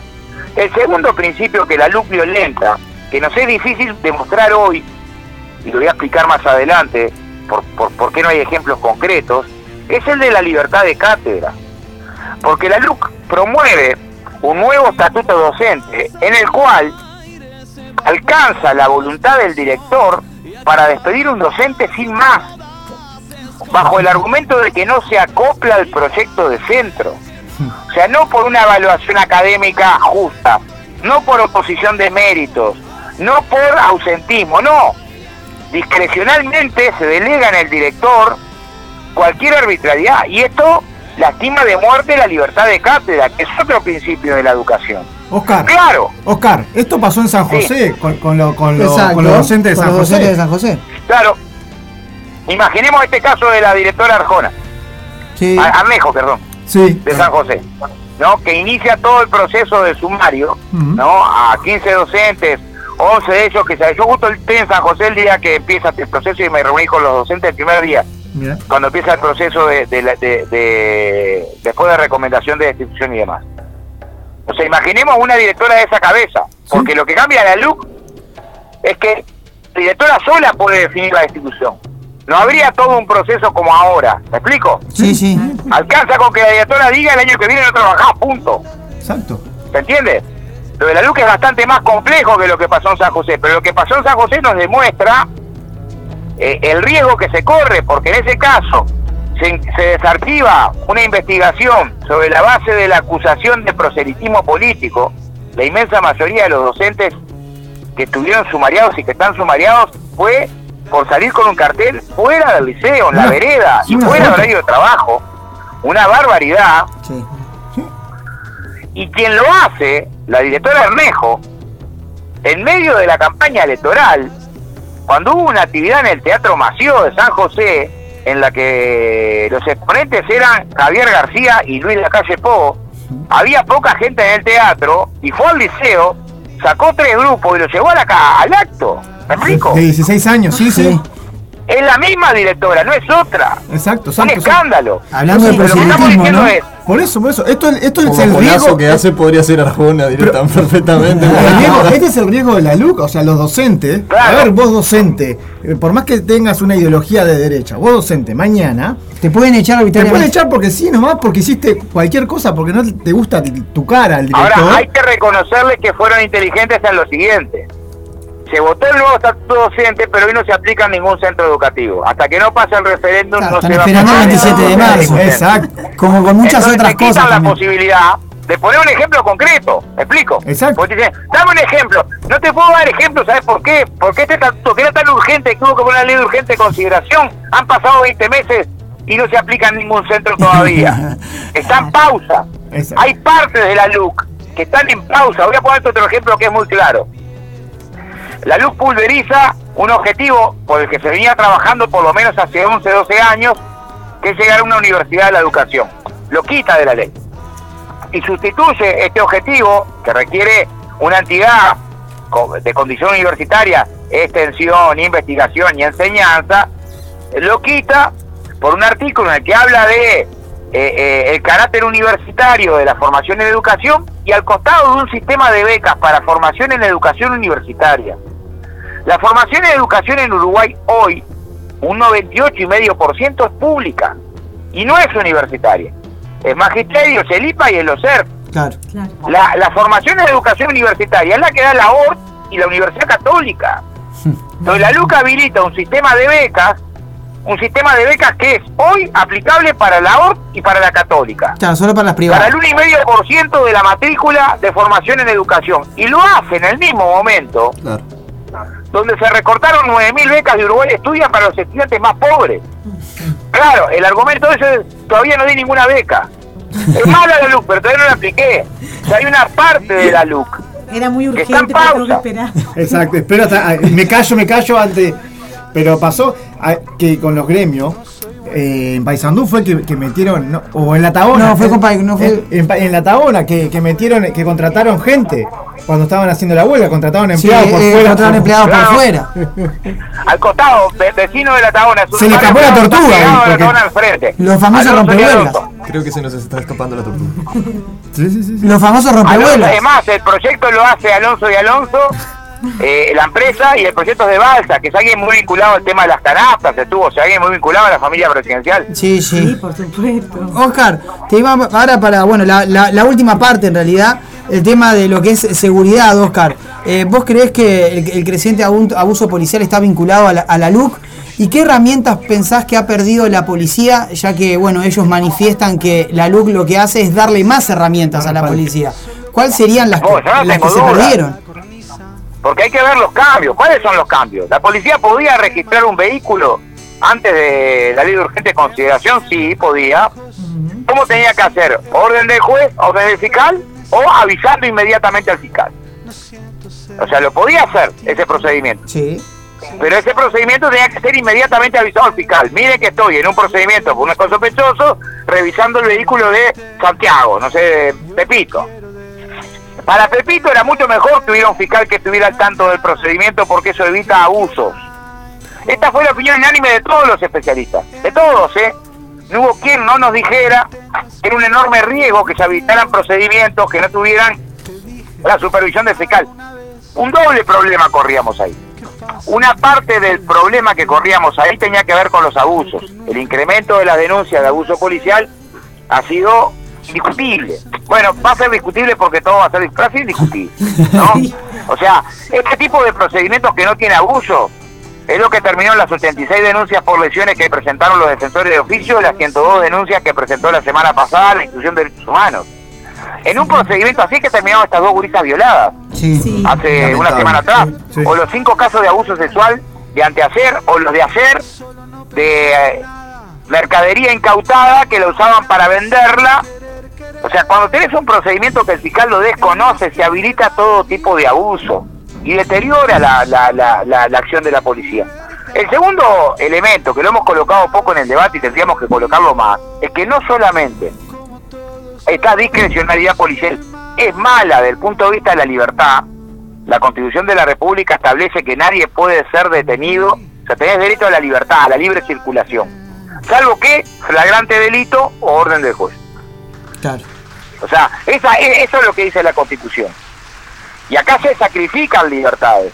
Pero además, lo que nos dijeron todos los especialistas, la Cátedra de Derecho Penal, la Asociación de Magistrados, Defensores de Oficio, los fiscales, es que si se inicia una investigación criminal sin que la policía, sin que el fiscal esté al tanto, lo más probable es que se estropee la prueba y termines perdiendo eficacia en la investigación. Claro.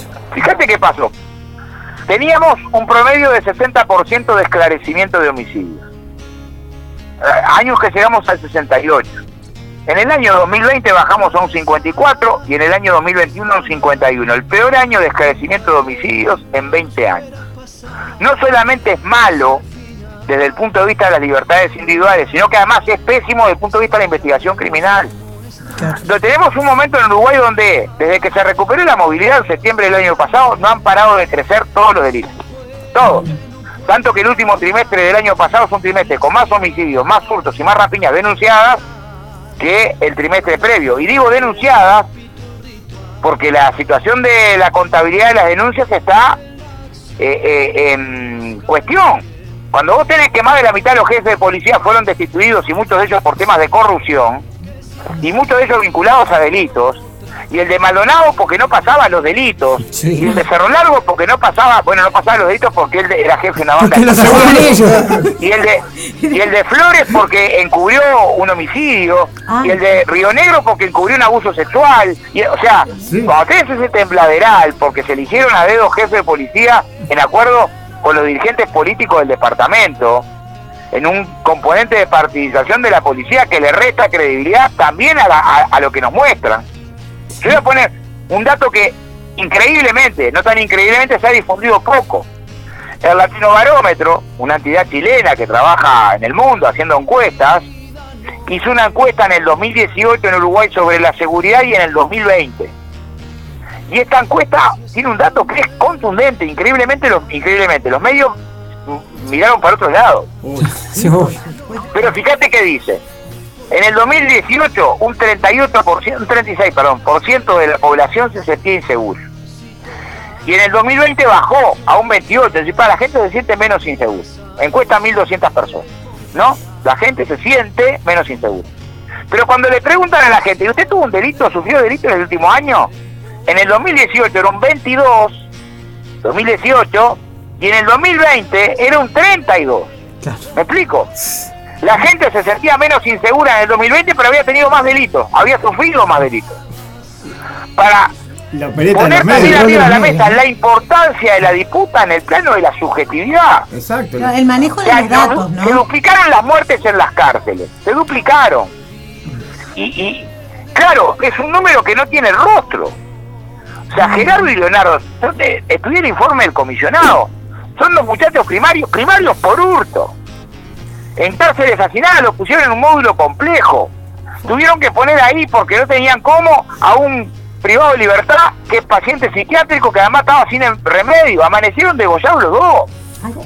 Cuando hablamos de, que se duplicaban las muertes en cárcel, estamos hablando de cosas así. Nos tendría que avergonzar porque esto nos lo pronosticaron cuando dijeron ustedes van a eliminar la posibilidad de redimir pena por trabajo y estudio, eso va a incrementar la tensión en las cárceles, esto también, esto también. O sea, la luz tiene cosas que son insólitas. Es insólito que el muchacho que vendió 3 gramos de marihuana ilegal en su casa tenga el doble de pena mínima que un homicidio intencional. O sea, lo, lo, explicás para afuera y la gente no puede creer. Entonces, claro, del otro lado tienes un discurso muy primitivo. Si pones esto en cuestión parece que defendes el delito. Bueno, tenemos que salir de ese abordaje tan primitivo. muy básico, más que eso como sociedad. Lineal. Hola. Hola. Hola, ¿cómo ah, andan? muy, muy, muy lineal el análisis que hacen ellos, ¿no? ¿Cómo, perdón? Muy básico. Estoy medio llegando al acto de cierre acá. Sí, sí, sí, sí, Se empezó la señal. Ya, este, Se siente el ambiente. Se siente el ambiente. ¿Ves cómo nos corta, nos corta? se nos va la señal. Esto no, no. Bueno, eh, eh, este, el, eh, cómo está funcionando las redes, el, todo este, internet está también es llamativo, ah. ¿verdad? Este, se nos se nos corta mucho a nosotros también algunas algunas, algunas Las debilitaciones de las empresas públicas tengo dos minutos, déjame contarte algo de, de, Antel y termino. Sí, por favor. Dale. A ver, fíjate que también tiene que ver con lo de los medios. La URSEC lleva los datos de los teléfonos celulares, de la cantidad de teléfonos celulares que tiene cada compañía desde el año 2008. En el año 2008 Antel tenía un 37% del mercado y Movistar más CTI tenían un 63% del mercado. ¿Y, ¿Y qué pasó del 2008 al 2019? Hubo un crecimiento explosivo de la cantidad de celulares. Fue, fue, en Uruguay fue bestial. Es más, hay más celulares que personas en Uruguay. Hay más teléfonos celulares que personas. Y antes él pasó del 37, 38% al 53% del mercado. ¿Qué ocurrió en este periodo del 2008 al 2019? Cada año, cada año, ¿no? Antel logró 120.000 nuevos usuarios, 10.000 usuarios por mes. En cambio, Movistar y CTI lograron 40.000 usuarios por mes. O sea, cada mes Antel logró 80.000 más que la suma de Movistar y CTI. Fíjate qué pasa con la portabilidad. Nuestra crítica a la portabilidad eh, eh, eh, es una crítica que tiene que ver con un contexto. Se recortaron las inversiones de Antel, se empezó a perjudicar el servicio, se retrocedió lo de Antel con respecto a contenidos, tenés una ley de medios que establece que Antel le va a brindar la infraestructura a Movistar y a Claro, tenés además un retroceso en lo que es la tecnología 5G, que Uruguay estaba a la cabeza del mundo hace dos años y medio y ahora quedó lejos atrás porque dejó de invertir. O sea, en ese escenario de deterioro de las inversiones de Antel, una empresa que le brinda rentas generales 100 millones de dólares por, año, la encuesta que se mandó a hacer por parte del propio directorio actual de Antel acerca de la portabilidad genera que la portabilidad nos puede generar un estrago, es la pérdida del 11% de los clientes de Antel. 7% para Movistar y 4% para Claro. Arrancaron la portabilidad a partir de, a pesar de, referéndum en enero. Y casi no se movió la portabilidad. Quedó quieta. De hecho, eh, eh, una tapa de diario entera diciendo Antel ganó 2.000 usuarios. Antel, que por año ganaba 120.000 usuarios, 10.000 por mes. O sea que cada mes ganaba 10.000, ¿no? Es una gran noticia que en dos meses ganó 2.000 usuarios. Y se hizo toda una inversión, no solamente publicitaria, sino de infraestructura, eh, para mostrar nada porque la aguja no se movió. Y entre las cosas por las que la aguja no se movió, porque las dos multinacionales que compiten por Antel serían muy tontas si hacen una campaña agresiva un mes antes de un referéndum, que puede eliminar la portabilidad.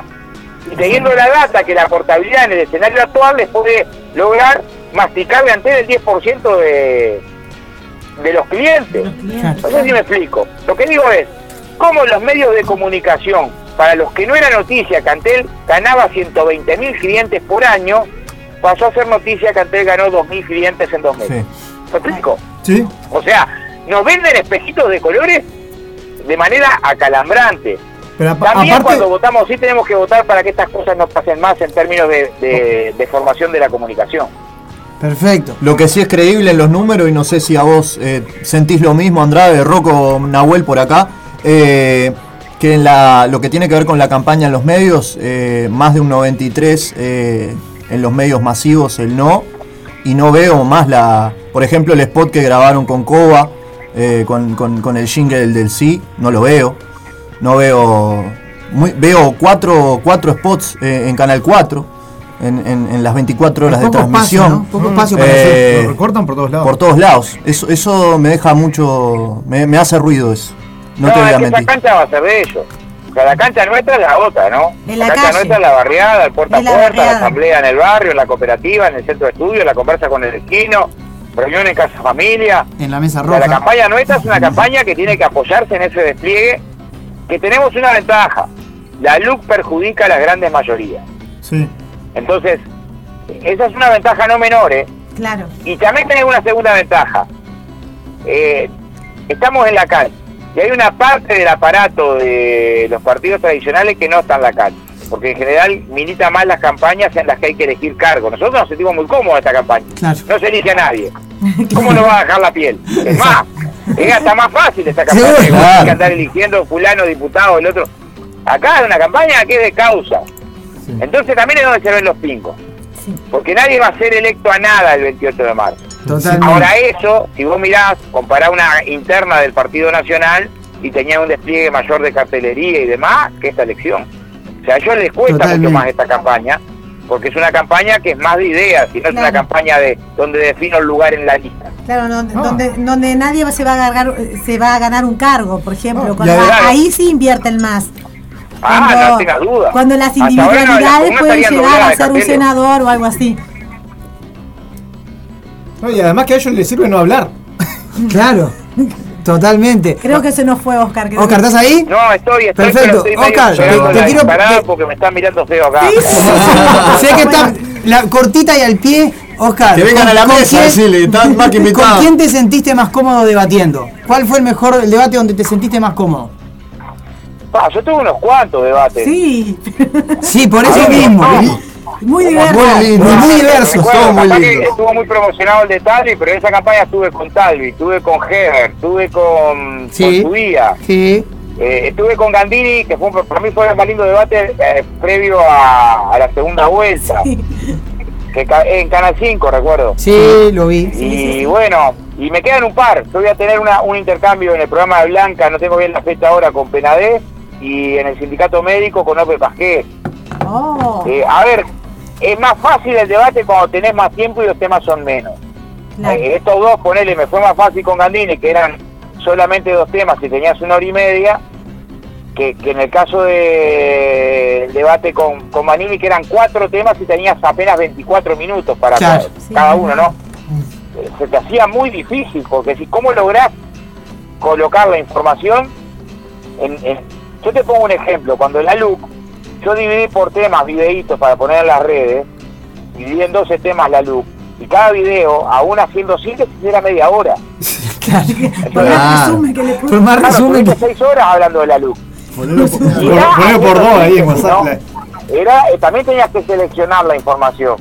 Entonces, se te hace muy difícil en determinados tipos de debate eh, eh, donde no podés irte por mucho por las ramas porque perdés contundencia, pero a veces si elegís la contundencia perdés capacidad de explicar el contexto y eso le pierde también rigor, ¿no? Totalmente. Pero en realidad yo me siento cómodo intercambiando, me parece que tenemos de, de, dónde. bueno, eh, eso también es herencia de tu pasado de, sindicalista. Bueno, hay muchas sí, puede ser que tenga que ver con, con, con, historia de asamblea, ¿no? Claro. Acostumbrado a intercambiar con, patronales y... Claro, lo, que estoy, y, donde en general también diputás un sentido común que no es nuevo. O sea, hay ideas de la luz que no son nuevas. Este debate lo dimos cuando la, la, baja la discapacidad sobre la, respuesta penal para resolver los problemas. O sea, eh, lo dimos con la, con la reforma. Y en materia laboral, la estigmatización de los sindicatos nos sigue como la sombra al cuerpo desde, el fin del siglo XIX. O sea, no es una idea nueva. Desde el fin del siglo XIX que se intenta asociar al trabajador que se organiza para evitar abusos patronales como eh, una agitadora, pa, pa, y la estigmatización. En ese momento era de y te colgaban. Bueno, hay una larga tradición de discusión en torno a estos temas. Sobre las empresas públicas, venimos discutiendo hace 30 años sobre las empresas públicas. O sea, algunas ideas que están en la ley de urgente consideración, que es lo que tenemos que también, el fondo, mirarla integralmente. ¿No? La, mano dura y, la demagogia punitiva para resolver los problemas de la seguridad. Ese ha sido fracaso en cualquier parte del mundo la estigmatización de la acción sindical y de los colectivos. Bueno, es la historia del neoliberalismo. No se pudo aplicar el neoliberalismo si no había dictadura en Chile. Y la Thatcher, para aplicarlo, la primera vez que, tenés un ensayo democrático en neoliberalismo, lo hizo después de pulverizar la huelga minera a punta de garrotazo. Sí, sí. O sea, no hay error en eso. Entonces, ¿qué pensábamos? ¿Que el neoliberalismo en Uruguay se iba a aplicar de manera ingenua, sin resentir la acción colectiva, no se puede.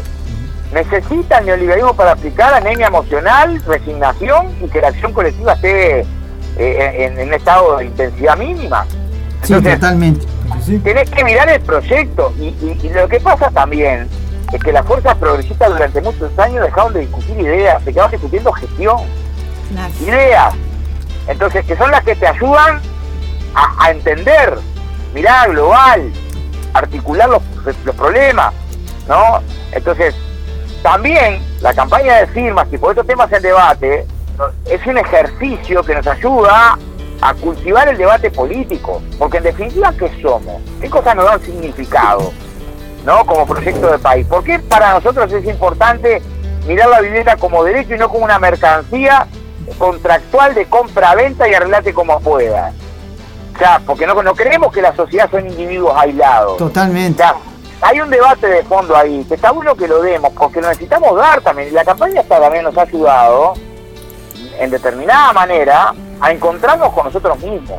A, porque también no encontrarnos solamente en la retórica, encontrarnos en la barriada con las cooperativas, los sindicatos, la socia, la, la radio comunitaria, con los, compañeros feministas.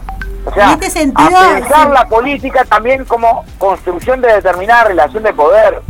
Y si no se construye poder de abajo, no es, si no se construye poder de abajo es mentira todo lo otro. Por supuesto. No, hay forma de construir programa de justicia social si a la vez no va construyendo poder de abajo que lo sostenga. Entonces, como que hay mucha cosa que volvemos a colocar en el debate y eso nos hace bien.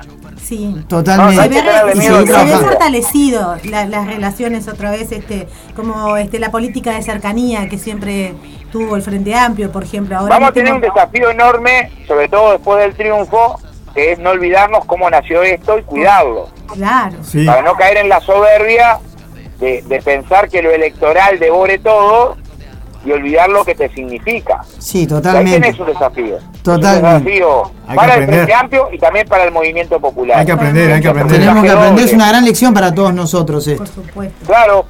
Oscar, te agradezco muchísimo tu tiempo, para nosotros es un honor tenerte en la mesa roja. por invitar, está loco. Y, bueno, y esperamos en algún momento poder estar en contacto nuevamente contigo, Oscar. Sí, y la, invitación a que, vengas, a que vengas al estudio. Estoy medio en el desastre, pero de salido el 27 algún día me largo ahí. Espectacular. El, fuerte de la radio es la solidaridad, así que está más que invitado a alguna, alguna jornada que hagamos solidaria o lo que sea. Está, oh, está más invitado. Yo los invito también a la Agustín Pedrosa y intercambiamos Ah, Gracias, Oscar. Salud, Oscar. Bueno, qué notón que tuvimos, eh, nada más ni nada menos que el senador Vamos a de la República, Oscar El Boca Andrade. Eh, que estaba en plena faena en la ciudad de Paysandú. Que estaba por subir de estrada otra vez, otra vez. Y nos regaló una hora de su tiempo con una entrevista que realmente. Cuando menos te la esperaba, una hora tuvimos. Una Se re colgó, pero pa' abuela. La abuela que lo queremos un no Sé, no tengo mucho y después de esto me tengo que ir a la pausa porque estoy. Porque, bueno, eh, de hecho pausas. Voy con un temita de pareceres que me encanta que se llama Muere con la sonrisa y ya seguimos con más. La mesa roja.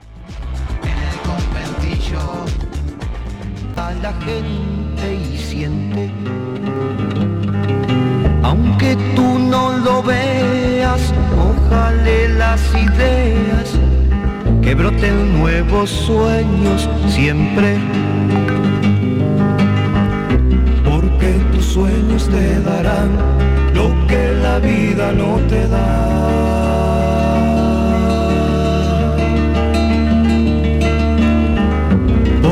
Tus sueños te darán lo que la vida no te da.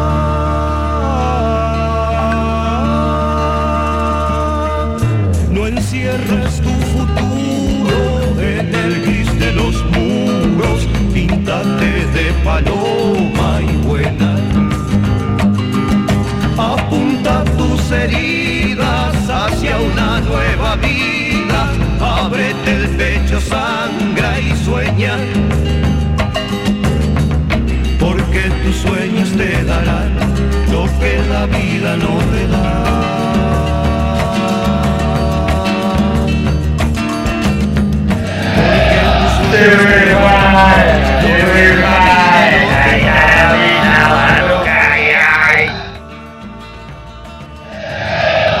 Muere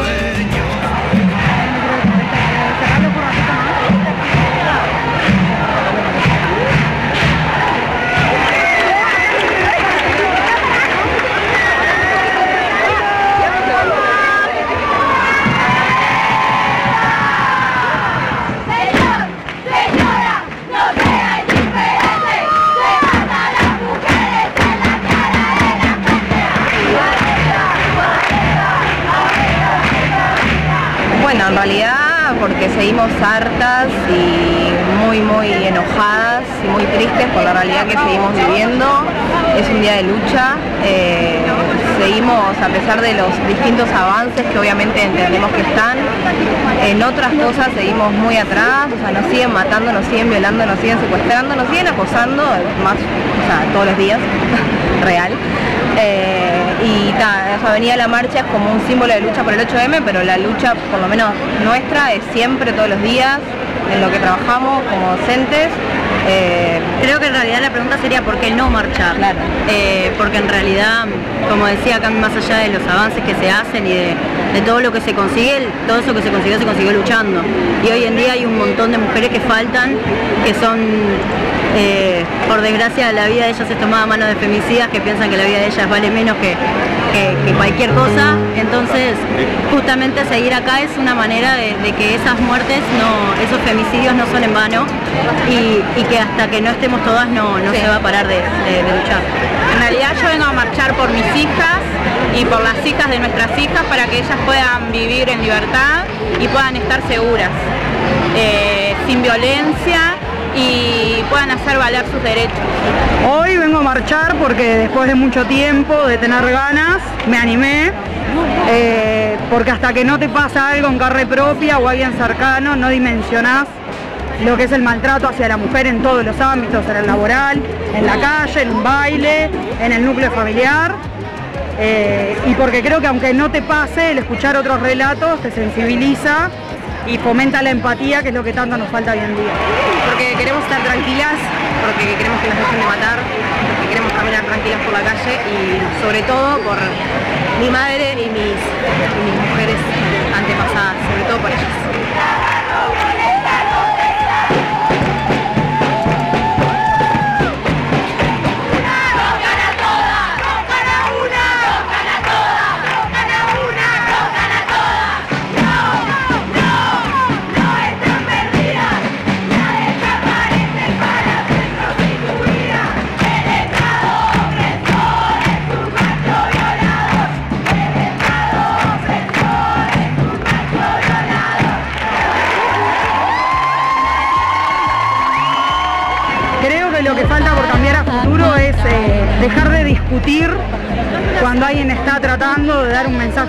De escuchar al otro. Falta mucha empatía, eh, falta entender que porque el otro está reclamando algo, no está en contra del otro.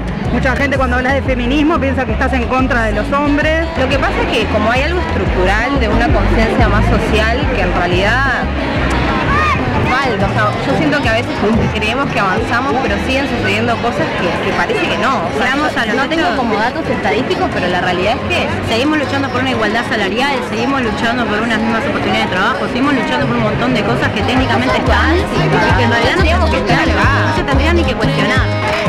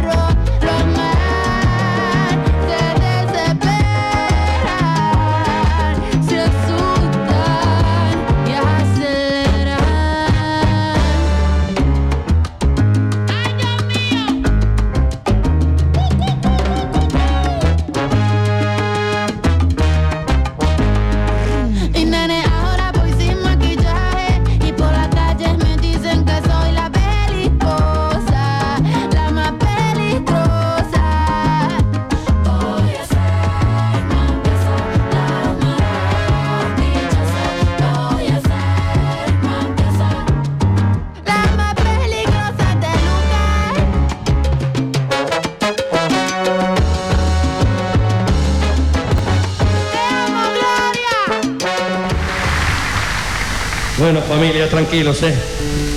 Yo ya le avisé al gabinete lo que tengo, no me voy a esconder. Voy a terminar mi mandato y antes de entregar la banda voy a invitar al presidente electo, Luis Lacalle Pou, a que me acompañe a la asunción de Alberto Fernández. Lo que vos hagas va a estar bien, papá. Yo lo que quiero hacer es ir a acampar con ustedes y pescar con ustedes y con mis nietos. Vos sabés, Nacho, que esto va a ser rápido. ¿Pero qué decís, viejo?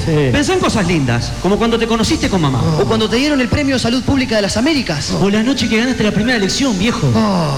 Miren, lo que más disfruté esa noche entre tantos festejos fue el beso y el abrazo que le di a mamá. Sí, y después tomarme el platito de sopa en la noche. La sopita de todas las noches. Claro. Y ahora que estamos todos juntos, ¿por qué no hacemos un asadito, no? Buena idea. A ver, preparen todo, muchachos. Lo hago yo, ¿eh? No me toquen nada, porque si no, los pongo en penitencia. sé que estoy llegando a la etapa final. Del centro de mis desvelos siempre fue intentar mejorar la calidad de vida de la gente.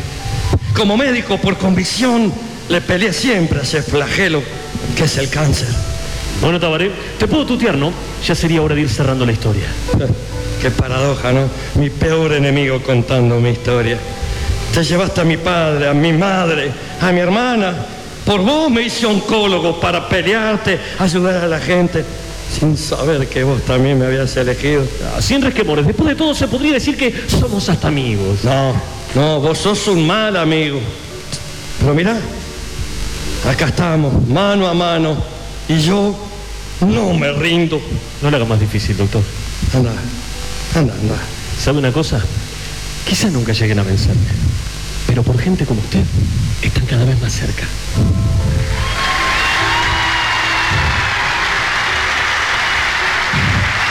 Cuando me toque, quiero que me dejen en mi barrio querido La Teja para abrazarme eternamente con Mari. De ustedes, uruguayas, uruguayos, gracias por tanto cariño. Gracias por soñar y luchar siempre juntos, sin nunca rendirnos. Porque de eso se trata la vida, soñar, luchar contra las cosas más injustas, imposibles. Aunque parezcan imposibles, no te rindas. ¿Quién iba a decir que un humilde cuadrito de barrio, con hinchas pobres, pasionales, pudiera llegar a ser campeón algún día? eh? Nosotros con una banda de locos lindos nos soñamos. No nos rendimos, no te rindas. Seguramente se iban a reír si te escuchaban soñar en voz alta que el Uruguay fuese el primer país en revolucionar la educación con el plan Ceibal para que todos los niños de las escuelas públicas tuvieran las mismas oportunidades de futuro que los demás niños. No te rindas, era utópico pensar que el Frente Amplio, después de casi dos siglos, pudiera llegar a ser gobierno. Pero miles, miles lo soñamos, creímos, no nos rendimos, hasta llegar a aquel 31 de octubre del 2004, cuando emocionado les dije, ¿se acuerdan? Cuando empiece a amanecer y a aclarar el horizonte y se empiece a vislumbrar el negro perfil del monte, ¿quién sabe dónde? Les estaré diciendo, festejen uruguayos, festejen, pero no se rindan. Más bien les ruego, no se rindan, por favor, no seas. Aunque el frío queme, aunque el miedo muerda, aunque el sol se esconde y se calle el viento, porque no hay herida que no cure el tiempo, porque no están solos, porque yo los quiero. Por eso les ruego, no se rindan, no se rindan. Muchachos, la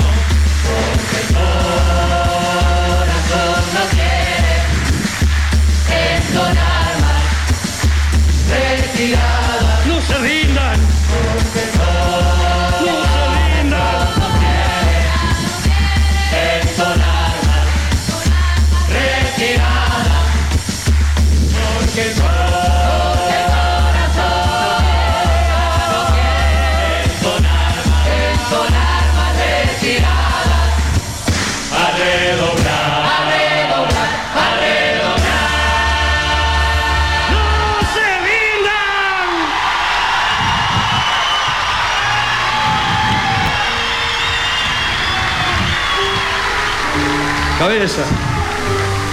Vamos llegando casi al final de la función, cabeza. Estaba buena la idea del gran showman, ¿eh? Esa abuela, esa cabecita, abuela, abuela.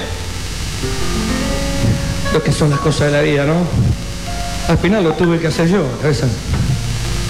Pero todos acá y todo el carnaval sabe quién es el verdadero gran showman. ¿No? No, sos vos. No, no, no, vos. Vos, pará. Ya, te calentás, ahí está, te calentás. Déjame hablar. Sos vos, cabeza, pero, pero ¿no vamos a pelear por esto? ¿Qué haces? Para un poco, escuchame una cosa. A ver, cabeza. Vos sabés que yo y vos tuvimos muchos idas y vueltas. Pero siempre valió más un abrazo que mil palabras. ¿A dónde vas, cabeza? ¿Qué haces? Me voy. ¿A dónde te vas? Me voy para otro tablado, para otro barrio.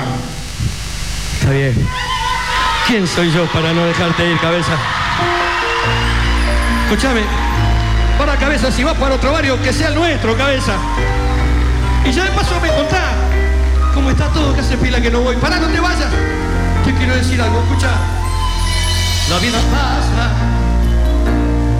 los años llegan, el tiempo Estamos acá para pasar la- lo que se dice a lo largo de la semana. El resumen de la semana. Hay un montón de artistas que han vivido de lo que le ha pagado durante todos los cinco- 15 años de gobierno progresista con la plata nuestra. Artistas que han vivido a costillas del trabajo que le ha dado el Estado y que no van a licitación. Sin embargo, lo llaman nada más que como premio a la militancia. Ahí lo estamos viendo. Sergio. Lo llaman nada más que como premio a la militancia. La mayoría de los artistas de izquierda habían estado subvencionados con el dinero absolutamente de todos los uruguayos. Tienen todo el derecho del mundo a expresarse. Eso sí, no creo que sea con la plata de todos los uruguayos. ¿Por qué tiene que el Estado destinar dinero para ello? Eh, sin TV para el final, porque antes se viene la columna del gran eh, sicario Rodríguez. Eh, no, no va más. No, no, no, no. El señor de los deportes, Exacto. Rodríguez, claro respeto, sí. respeto. Para un casting de carnaval. De Super Veo eh, en carnaval. ¡Volvieron las carteras! ¡Se volvieron las carteras! De Super Veo eh, en carnaval, pero creo que para el escenario de GOT todavía te falta un poco. Hola señor de barba, se tapa, si te tapas es que estás con otra persona que no es tu esposa. Estamos esperando que el carro anterior se vaya a la ¡Cállate, Petinati! Pero para un casting de carnaval. Carnaval de Melo, qué lindo, carnaval de Melo. Karina Viñola, Valverde.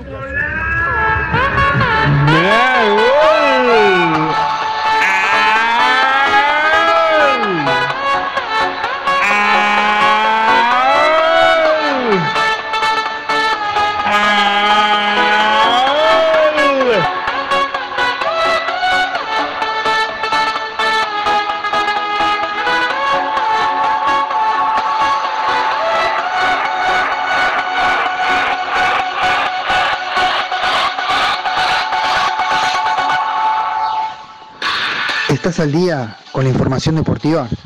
¿No? Quédate en la mesa roja e informate. De la mano del Gonza. Para la oreja. Ahora. TBC, porque te quiero, TBC, Miami.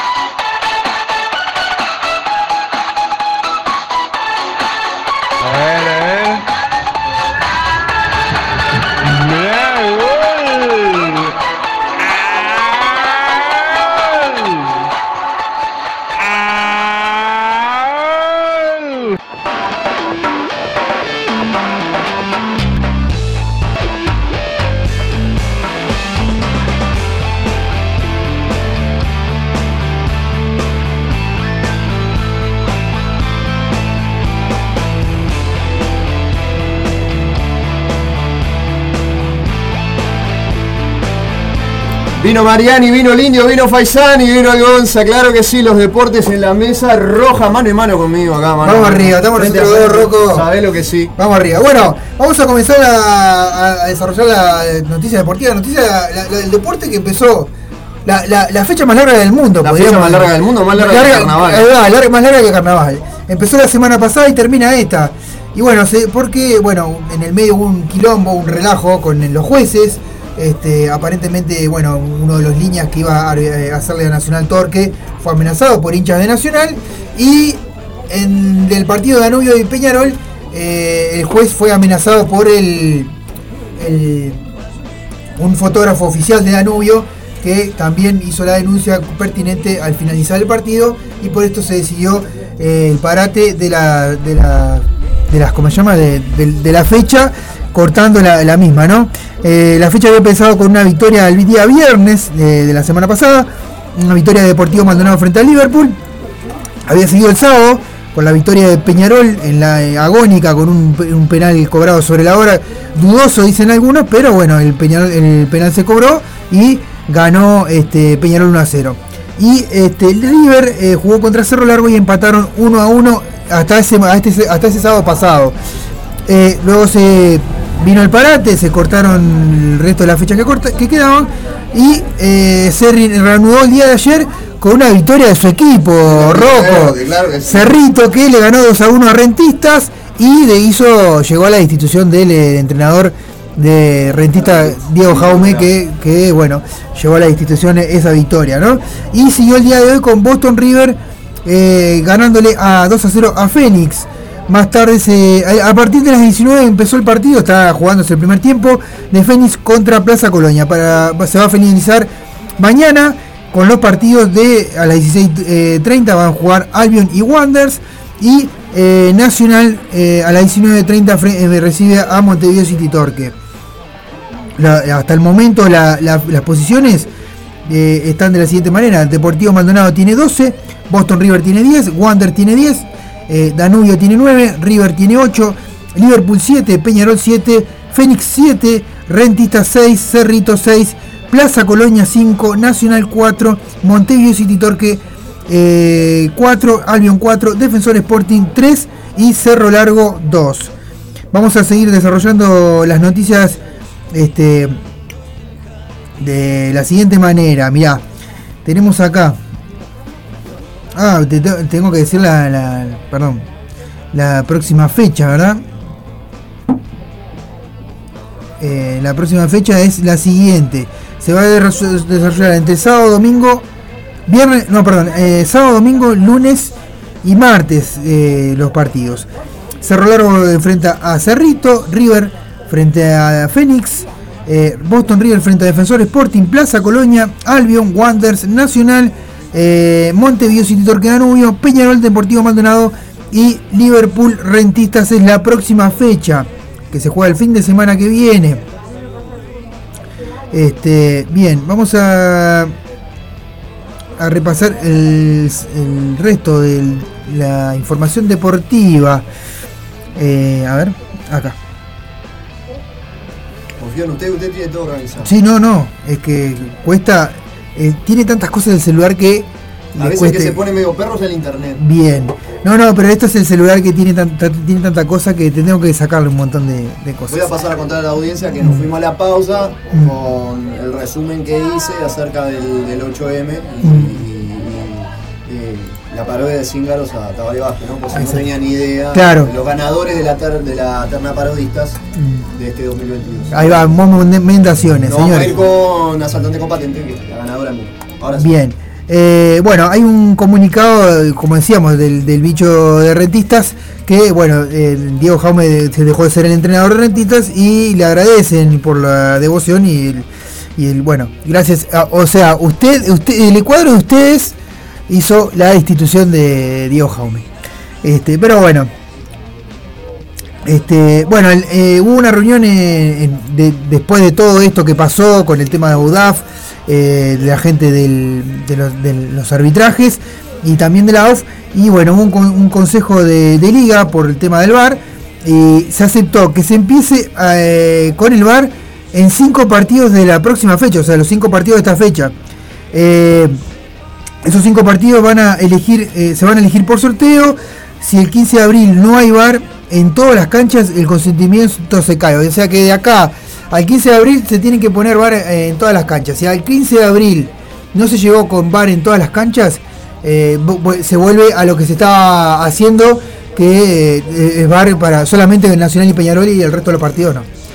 O sea, Este- lo entendí, pero no lo entendí. Claro, porque el, el VAR, el, el VAR el- eh, hasta ahora, el único, en el único partido que había oficiado fue en el clásico. Claro. En el resto de los partidos no ofició porque los clubes estaban en desacuerdo con el tema del VAR. Eh, Se, tuvo una reunión, se llegó a un consenso, a consenso y de, si de acá, la- la- los clubes di- dijeron que si de acá el 15 de abril no estaba el VAR puesto en todos los partidos, como que se caía la, de vuelta todo y que solamente Nacional y Peñarol van a apoyar el tema del VAR van a ser solamente en, los en el clásico. En el clásico. Bien, este, pero ya empezamos mal, porque se suponía que estas cinco, partidos que se quedaban de la fecha tenían que ser- haber bar para todos. Bueno, eh, no, Rocco, hay solamente para dos, dos partidos. El de Nacional contra el conjunto de Montevideo City Torque y el de Defensor con Sporting contra Plaza solamente van a tener, o sea, lo- los, partidos de, eh, en este momento el partido que está jugando Defensor Sporting y el de mañana entre Nacional y, así que bueno, de acá al 15 se tienen que haber bar en todos los partidos, si no se cae de vuelta la moción.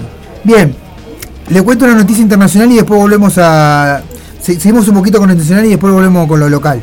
Cristiano Ronaldo se convirtió en el máximo goleador de todos los tiempos del fútbol mundial al conseguir sus 807 tantos el día de hoy. Pasó eh, por dos tantos a... eh, no, me, no me acuerdo de Davox, creo que era el jugador, con 805 tantos, Ronaldo lo pasó a 807. Bien, ¿Eh? ¿Volvemos a la radio? Después tenemos eh, eh, de Copa Sudamericana que se jugó esta semana. Este, ah, bueno, eh, Claudio no escuchó, pero recién le dijimos, eh, dijimos lo del tema VAR. Claudio, no te enteraste. No, porque no estaban. Bar, sí. No, no, no. Eh, No, pará. bar, me Acá la esquina, acá la esquina. No, pará, pará, pará. Pará, pará. Y, mesa, ese ¿Viste viste lo que habíamos pará? No, el bar ¿Me es escuchás? ¿Me escuchás dos segundos? ¿Viste lo que habíamos hablado el otro día? De lo del tema del bar que. ¿No puedo hablar yo? No, no, pará. Con una Carolina. Ah, eso no. No. Con una Carolina. Que, que, que el, que el bar, que el bar estaría bueno que se implementaran todos los partidos. Sí. Después del quilombo que se armó ahora con los jueces. Además, los jueces que no estaban todavía, eh, Bueno, se- digamos, se- eh, han hecho el curso Sí, para, para poder bueno, salvar. se, se dijo de que sí, de que, de que se iba a implementar en todos los partidos. De acá al eso- 15 de abril tiene que estar implementado en todos los partidos, si no se vuelve a caer la moción y solamente los únicos dos clubes que respaldan esta moción son Nacional y Peñarol.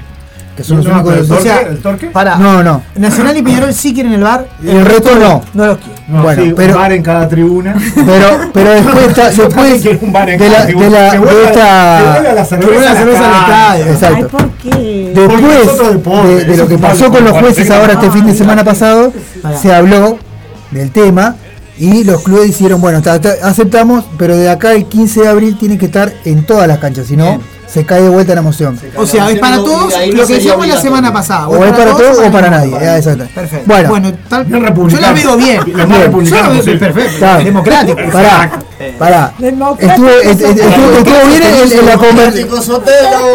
Estuvo, estuvo bien la conversación, pero se dijeron que bueno, que a, par- que a partir de esta fecha los cinco partidos que quedaban se iban a hacer con VAR.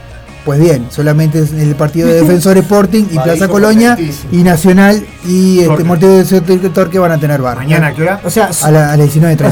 o sea que decidieron algo, pero. Pero no, ya, ya empezamos mal, ya empezamos mal, pero bueno, no importa.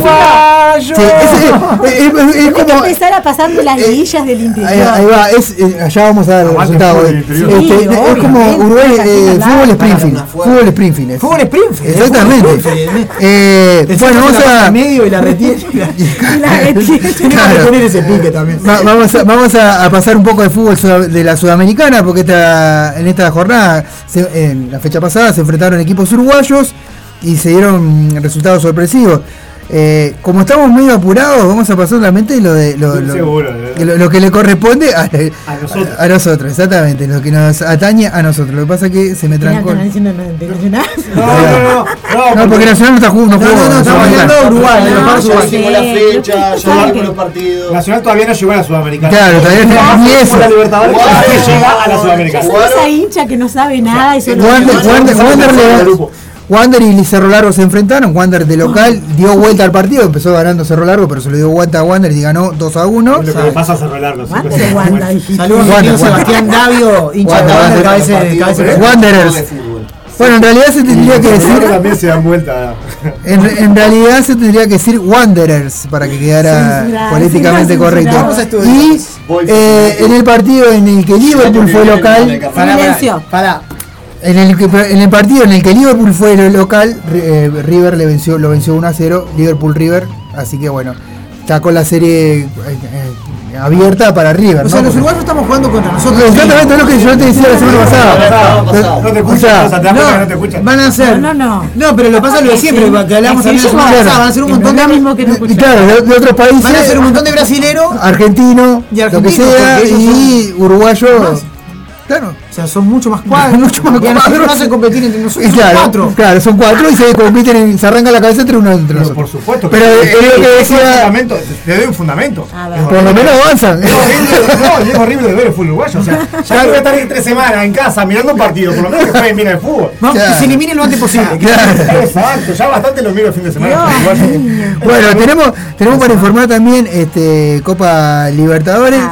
Este, en la Copa Libertadores no hay ningún uruguayo. No hay ningún uruguayo, pero decime porque yo estoy, yo estoy, yo estoy afín con el Olimpia de Paraguay, así que. Si yo supiera que estaban jugando, A yo ver, quiero el campeón de bueno, te digo la- el resultado de la Olimpia, porque, a ver, Sí, est- eh, Universidad Católica y Strong se enfrentaron, Fluminense, ahí tenés el cuadro brasileño, Fluminense y Olimpia, Fluminense le ganó 3 a 1 a la Olimpia. Correcto. Ya está, marchado tu 3 a cuadro, 1. 3 a 1, muchas gracias. Sí, que no entren los brasileños, pero siempre te ganan.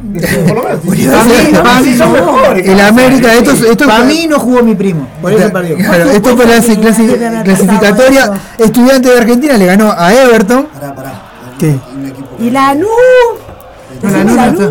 No, es- ahí está ya los partidos que se van a jugar, Rocco. Ah, y, y el, ¿Qué está buscando? Mirar en la tele un partido. Blue. Ahí yo ya está todo eliminado. No. Todos eliminados. Sí. Por lo menos déjame ver Fluminense.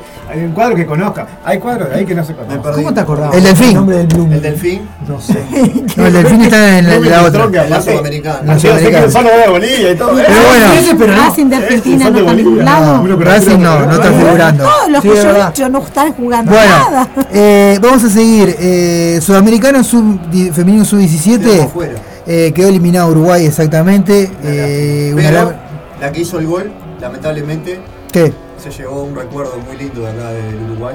Se dio Sí, una cara de obviamente. contra uno de los, de los, de los fierros del Eh, arco. ju- justamente, Hizo bueno, el gol y y, automáticamente y cabeció el arco porque estaba de la Como le emoción. pasó al- Fue de la emoción. Como le pasó al Belga en el. Mundial de 2014, Sí, fue el que se dio la cabeza contra el palo. Bueno, la- los grupos, el grupo A quedó de la siguiente manera. Eh, primero Colombia con 12 Eso de puntos. Chile, Chile con 7, Ecuador con 4, eh, Uruguay con 4 y Perú con 0. Todos esos, eh, esa era la serie de Uruguay. La- el grupo B quedó primero Brasil, obviamente, ¿no? 12 puntos, 7 Paraguay. Argentina, increíblemente, quedó eliminado con 7. Ay, no. Eh, y bueno, después eh, eh, Venezuela con 3 y Bolivia con 0 puntos. Perfecto. Perdió todos los partidos Bolivia. ¿Quién, quién quedó? Eh, clasificaron este, por cada grupo, clasificaron este, Brasil y Paraguay en la- el grupo B y en el grupo A, eh, donde está Uruguay, eh, Colombia con Chile. Muy. Brasil era la, siempre la. la Eh, pero Brasil es fa- fuerte en- es en favorito a todo, femenino ¿no? también. Bueno, el partido, los partidos se juegan. Mañana juega Brasil contra Chile y Colombia contra Paraguay. El miércoles Chile contra Colombia, Paraguay contra Brasil. Y el sábado que viene Paraguay, Chile y Brasil, Colombia. Y ahí, bueno, a dos clasifican al Mundial. Y recordar que. Se puede ver gratis. El Mundial de, de la India. Gonza, eso Sí, se sí. puede ver gratis. Sí, por el AU- AUF TV. Por AUF TV y no es también que pues, si Y vas a también tirar puedes, ir- se puede ser reservar tu entrada y ir a verlo. entrada, ir a Bien. ir a ver. Pero Uruguay, pero son las semifinales y final, ¿no?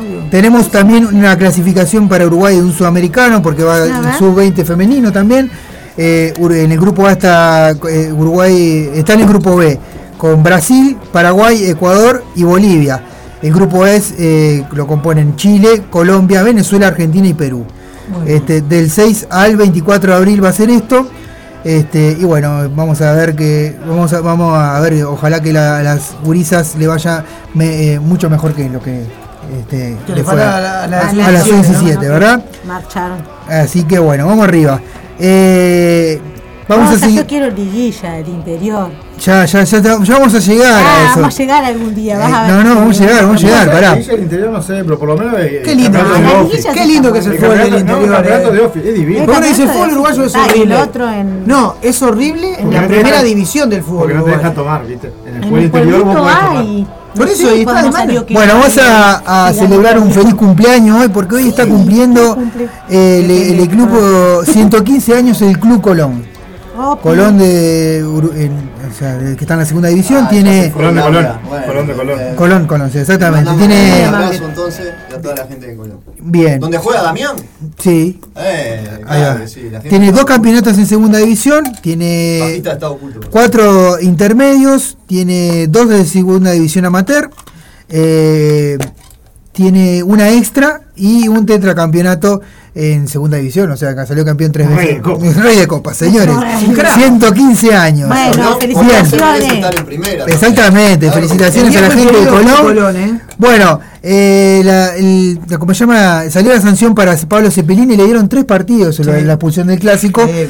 pero Peñarol va a apelar eh, en el partido contra Rentistas. Y el canario Álvarez Martínez, 21 días. Sí, por, se, se hizo una, un desgarro, una cuestión así. Sí. Acá en la parte de, lo- de los ravioles, Mm, sí, Así pues- que, así, que, ravioló. así que puede estar, de- lo sumamos a la Pero racha de, no de comen partidos sin goles, Sí, sumamos sí. eso. Así que, Yo no tengo ravioles, no canten Ya, pero Es una especie este, también. Es una especie de pancito. Bueno, vamos a, a cumplir con, vamos a cumplir, pará, vamos a cumplir con el pedido de, de, Ceci.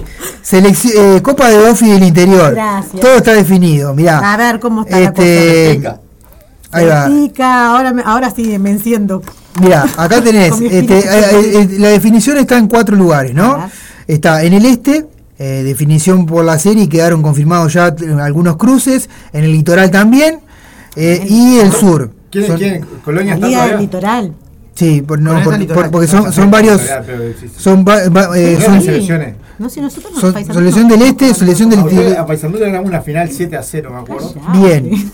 El Soriano. Bueno, la zona litoral en la Serie A.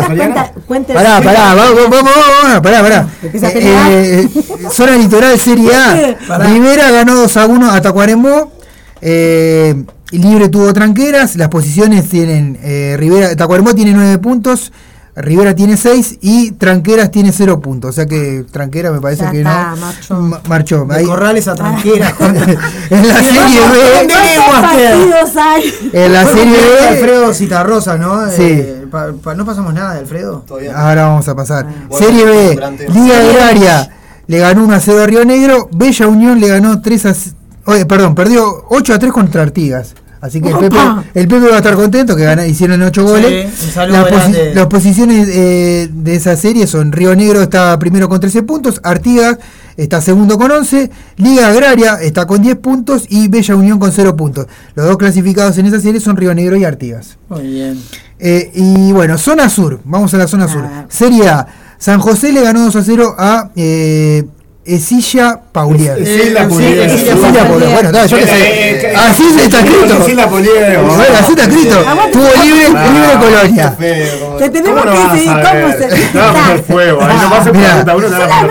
No. Solamente dijo Ofilla y lío, ¿viste? Mirá, Sí, escuchá. así es. La- Eso es la hoja. Esa es la hoja. Mirá. Somos la. Pará, pará, pará, pará, vamos, vamos, tranquilo, tranquilo. Posiciones, San José 7 puntos, Colonia tiene 4, por ahora San José es el único clasificado y Esilia Paulier tiene 3 puntos. No, pero yo, Tata, yo soy de Colonia, pero, te, pero o sea, no me digas Paul. Eh, no, porque yo a- pa- la calle Po, yo estoy por la calle aguante la la eh, la serie B, la serie B, eh, Canelón le ganó 4 a 0 a Casupitá, ¿está bien dicho así? Ah, no, pero yo pregunto. No, Casupá, tenés razón. ¿Casupita? Me, me comí, me, me agregué. Me agregué. Es como una mezcla de Tuvo, claro, claro. Tuvo libre Florida. Eh, bueno, Cane- Canelones tuvo, tiene 9 puntos y está clasificado. Florida tiene 4 puntos y está clasificado. Y Casupá tiene un punto solo. Así que Ah, Casupá. está en el horno. Vamos, En la serie, en la serie C, Casupá. Sarandí de G le venció 3 a 2 a Flores. Durano empató 1 a 1 con Paso de los Toros. La posición en la serie C, Durano 11, clasificado. Paso de los Toros tiene 7 puntos. Eh, Flores tiene 6, por eso no se da como clasificado todavía. todavía está queda- casi ahí. Pero está casi ahí. Y Sarandí de G tiene 4 puntos. Así que está medio peleado lo de la segunda posición ahí. Sí, está interesante. está mucho más Bien. Esto, esto, esto, esto es muy fuerte. Bien, y la zona este, la Serie A, 33 le ganó 2 a 1 a Río Branco y Cerro Largo le ganó, eh, perdió, perdió se- eh, 2 a 1 con José Pedro Varela. Mirá. Las posiciones, Ah, Varela tengo amigos. 33 tiene 15 puntos, Cerro Largo tiene 10, José Pedro Valera tiene 9 y Río Branco tiene un punto. En la Serie B, Maldonado empató 1 a 1 con Rocha y La Valleja le ganó 1 a 0 a Canelones del Este. Las Ah. posiciones, Ah, La Valleja. La Valleja tiene 13 puntos, Rocha tiene 9, Maldonado tiene 4 puntos y Canelones del Este tiene 4 puntos. Eh, para la segunda fase, 33 versus Maldonado, ya está confirmado ese partido. Cerro Largo ver- versus Rocha también está confirmado. Y José Pedro Valero versus, versus La Valleja, eso es en la zona este, ¿verdad? Ah, es esta, es como. Y en la zona del litoral, en las semifinales, Tacuarembó versus Artigas y Río Negro versus Rivera. ¿Tá? Esos son los partidos que se- falta falta eh, definir una de las zonas, la zona sur. Exacto. Se está pasando por, por No, no, BTV. no, No tengo idea. ¿Si eso es lo están eliminados o algo? Supongo que sí. Porque hay algunos Sí, sí. partidos que BTV pasa ¿no? de. Sí, eh, eliminado, Sí, sí, sí. No, porque lo que pasa es que debe quedar una fecha sola, ya está todo Ah, definido. está, y- está todo en lo, en lo último. Bien. Después tenemos la segunda división que se sortearon lo- los sorteos. Se hizo un sorteo y volvemos al Uruguay Springfield en fútbol, ¿verdad? Porque dice, bueno, comienza el 19 la- el torneo competencia. Porque hay dos torneos. Se hizo el- la Serie A, la Serie B y el competencia. O sea, son tres torneos que se van a disputar todos contra todos. Un, un desastre. sí. La com- el competencia serán dos partidos de dos series de dos grupos de seis equipos, donde el grupo A está Racing, Central Español, Uruguay Montevideo, Rampla Junior, Sudamérica y Miramar Misiones. En el grupo B, Cerro Juventud, Atenas, Progreso y Villa Española. Se va a disputar primero el torneo este, el, el competencia con grupos, ¿no? Correcto. Después de eso clasifican dos para una, uno para, para una instancia y otro para otra. Eso es algo medio complicado. El competencia se jugará una sola rueda en suma y se suman para el anual. Los ganadores de cada grupo se enfrentarán en una final en campo neutral. El ganador del competencia se asegura un lugar en los playoffs. ¿Para qué todo eso? No se sabe. O sea, tenés un entretero de Todo el ya la otra vez te, te la llevé cuando me explicaste el campeonato uruguayo. Bueno, lo- lo- pero- una semana, una semana durmiendo mal después. Pero eso, esto lo está, aplica- lo está aplicando una persona que es de, de la mesa ejecutiva. Luego de la competencia habrá Tendrían que dar un premio por, por, por, por entregar todos los campeonatos, al cohete, ¿verdad? Bueno, luego Ah, de una liga. Sí, sí, ahí va. Luego de competencia habrá Por favor. un campeonato de 22 fechas. habla de fútbol, vos. Pará, de 22 fechas y habrá dos ascensos directos por la tabla del acumulado y dos torneos al anual. ¿Cómo se cagó? El tercer ascenso será por playoff y como eh, pasada temporada, ¿verdad? Habrá un descenso directo en los últimos dos de la tabla anual, disputarán repechaje contra el tercer y el cuarto de, de los dos que estaban en, en la C. Una cosa increíble. Pero bueno, quedó confirmada la primera Cuando- fecha. Cuando Gonza me cuenta esto, yo veo la, vaca, veo la vaca pasar y aquel Sí, y claro. aquellos que están 20 minutos pegándose en la linearia chica. Pará. Lo otro, lo, esperá, pero lo otro, lo otro que te digo es que no se va a jugar en el Charrúa. ¿Ah, no? No, no sé, como el año pasado que se jugó Sí. íntegro en el Charrúa, no. No, no, Cada cual en su a- cancha. a. Bueno, Ah, eso, está bueno eso está porque- bueno porque evidentemente hace que la gente de, de- de- de los pueblos y de las ciudades eh, tenga su propia su propia fiesta, no te tengas que trasladar al Sí, sí. charrúa porque No, es sí. más redituable Es quizás. que sí, para lo- es que yo en los clubes no sé, no sé cómo, no tengo ni idea. Con el fútbol en el interior, más gente vos. No, pero estamos hablando de fútbol de la B. Desde la B, vos. Estamos No, hablando de la B. ah. Ya No, pasó el- el tema el tema es que quedé. ah, eh, poner en Eh, funcionamiento eh, la, cancha, Sí. de que tenés que pagar seguridad y no sé qué, no sé si no perdés plata y en el charrúa era todo. Toda la tarola. Sí, sí, Bueno, bueno. Ahora el pero el charrúa Sí, no, ahora pero no tiene- sé- Lo que pasa es que no lo tienen si- los, y, y entraba a vender A 50 de Charrúa entrada, lo tienen entonces los rugby. no sé Sí, ahora- ahora que van a dar la cancha para No, y aparte, Sí, aparte se puso la, preparación también del fútbol femenino también. Ahí. ¿Sabes La- cómo la- el- tuvieron el- lío con la- eh. Quedó precioso. Con el fútbol femenino también. No, pero la vez, estuvo jugando ahí el año pasado. ¿Eh? Quedó bueno, le, aviso que quedó confirmada la primera fecha. Ah, ahora sí, dinero. quedó confirmada la primera fecha de la fase regular. eh, el clásico es en la octava fecha, el, el- el único clásico que quedó. Ahí ahora Racing, eh, perdón, Rampla Cerro. Rampla Cerro. Ahí va. Cerro. Este, bueno, Uruguay Montevideo contra Cerro, Juventud contra Racing, Villa Española, Rampla Junior, Miramar Ahí Misiones tenemos- Progreso, Central. Español La Luz y Sudamérica Atenas. Esa es la primera fecha del, del, co- del- de la fase regular. Eh, y la, la fase por grupos, eh, la el, el competencia em- eh, empieza la, primera fecha de la Luz contra Progreso, Juventud contra Atenas y Cerro contra Villa Española.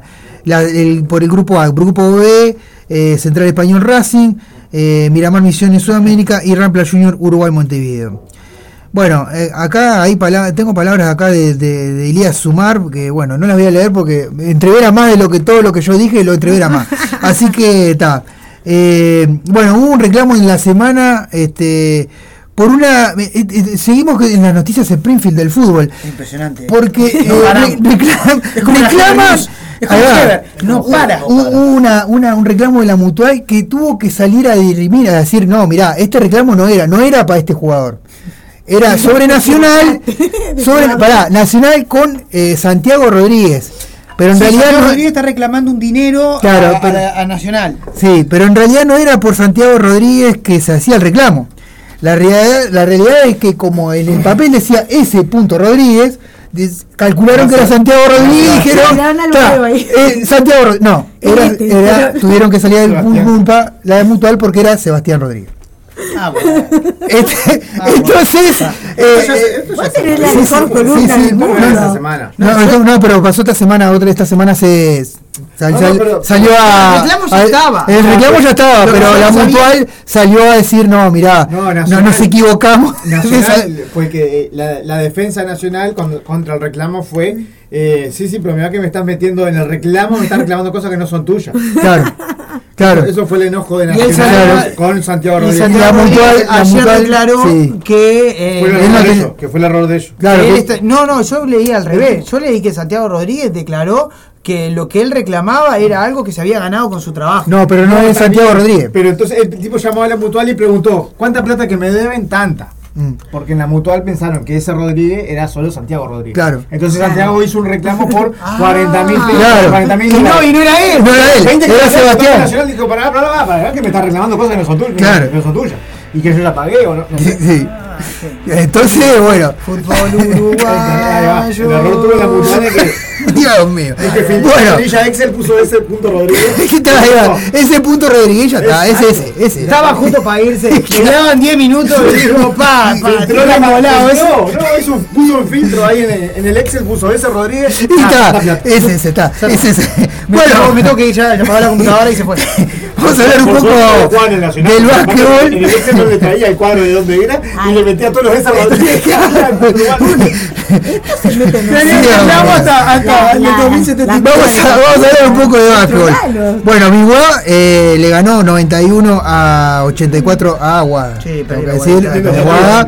Este, Peñarol le ganó 74 a 66 a Defensor Sporting y Trubil le ganó 90 a 76 a Malvin, lamentablemente, pero bueno. Los, los O puntos sea que tú, Malvin y mi aguadita. Sí, en el horno. Ganó Bueno, la- ¿Y la y pos- Nacional cómo está en Brasil? no, ese no me, no me informé todavía. Ah, vos. Bueno, posiciones. Biguá tiene 41 puntos. Estamos jugando la. la, la Goes 39, Sí. Urupán 37, Peñarol 34, Malvin 34, Aguada 33, Olimpia 32, Trubil 32, Hebraica 30, Defensor Sporting 30, Nacional 29, está- estamos allá abajo. Eh, Está muy parejo. De todas maneras, Olivol Nacional va 28, más rezagado, ¿no? Urunday, Urunday 27 y Capitol 23 puntos. Qué increíble lo de Urunday, que la temporada pasada, Sí. la, o sea, ganó la, la liga, digamos, Sí. la, la clasificación a los playoffs el primero. Sí, sí, sí, sí, Pero ahora está ante último. bastante último, sí. ¿Quién? Eh, Urun- Urunday. Bien, bueno, después de ¿qué fútbol playa, eh, Pero en no cómo, cómo Se disputaron dos partidos de la primera fecha de competencia. eh, Progreso, bueno, eh, vamos a de- decir los resultados de esos dos partidos, que los tengo por acá porque está todo medio complicado, complejo esto también. Eh, el Albion, Albion perdió 4-3 con Wander y Progreso le ganó 10-4 a Boston River. Eh, las ¿De qué deporte ya me perdí? ¿De qué deporte estamos hablando? Eh, ¿Diez de a fútbol playa. Ah, está, está. Fútbol playa, pará, pará. Ay, joder. A 10 al 4. No, no. Yo, volvió el padre, No, no, el fútbol playa. Progreso pará, 9 pará, puntos. Wander tiene 6. Félix tiene 6, pará, pará. Señor. Eh, Boston River tiene 3, Albion tiene 0, Central Español 0 y Huracán Museo 0. Decime. Te voy a complementar lo que Sí. te estaba preguntando. Nacional juega hoy Sí. a la ahora 9 menos 20 por la liga eh, la, la Basketball Champions League Mm. de las Américas Correcto. y juega ahora no sé contra quién pero sé que juega ahora 9 menos 20 ya te voy a terminar de complementar con, Bueno. con, Quin- no, con con- Quimsa, con el Quimsa. 15 de Brasil. Bien. de Brasil o de Argentina De Brasil. Bueno, de tenemos eh, atletismo, esto lo informaba también hoy la, la Santa Desobediencia. Nuevo récord este, nacional de 50 metros, la mariposa de pileta de 25 metros también. Eh, la uruguaya Luna Chabat registró una nueva mejor marca, 27,88 en Perugia, Italia. De esta manera la joven nadadora charrúa clasificó al Campeonato Nacional Juvenil. Perfecto. Bien, tenemos también uruguayas. eh, Uruguay fue medalla de bronce en la quinta edición del Círculo Sudamericano de Voley y se llevó el Cabo de Moleno, que se llevó en Cabo de Moleno en Perú. La dupla celeste formada por Hans eh, Hannibal y, bueno, complicado ese nombre, y Marco Cairus vencieron el partido final contra Ecuador. O sea, de esa forma se quedaron con el. Sí, Se quedaron con el tercer puesto del campeonato. Felicitaciones muchachos. Mu- Bueno, se quedaron con el medalla de bronce, ¿no? Medalla de bronce. Si no le dan la de bronce, Yo se comía alguno. Después, eh, se realizó en Punta del Diablo una etapa del Círculo Juvenil de Surf 2021.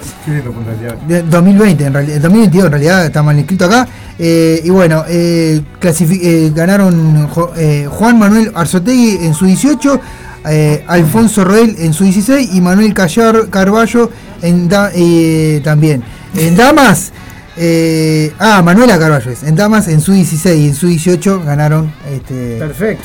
medallas. Se realizaron también en Estados Unidos un evento de Pirineas donde Uruguay, la, la uruguaya Nicole Frank y Micaela Serra tuvieron buena participación. Frank se llevó la medalla de oro en 50 y 100 metros de pecho.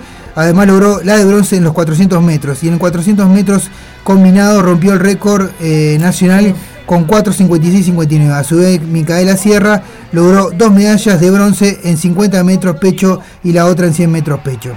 Bien, seguimos. Copa D y Uruguay descendió porque no pudo ganar. este, No ganó que- Cuevas. que- no ganó Cuevas, exactamente. Perdió Cuevas. Perdió Cuevas y Uruguay quedó. ¿Alguien tiene hambre? Excelente. 3 ganó el a pasado, 1. era demasiado. 3 a 1. Sí, no, y no, no era Cuevas. Ganó uno que no era Cuevas. A mí que era otro, otro multiverso. ¿no? Sí. no, y bueno, eh, quedó, o sea, que, por- que perdimos 3 a 1. reportar a Argentina los juegos? Yo pongo. Que aprendan un poco de. Bien. ¿No puedo cambiar por otro? Estaba escuchando que eh, estaban hablando de Batista, de que, de que Batista por un año se perdió la, la pensión graciable de la NBA. Y la ATP paga una pensión graciable después de 10 años, de 5 A años. De le estar- podrían Sí, es mandar, que no claro. la cobra. Pero son como 20 palos verdes por mes por haber estado 5 años dentro del top 100. Sí, sí. Que Bueno. Seguro que Cuevas estuvo ahí. Estuvo ahí, es increíble. Sí, sí, Vos sí. Le están pagando por mes 20 lucas verdes, una cosa así.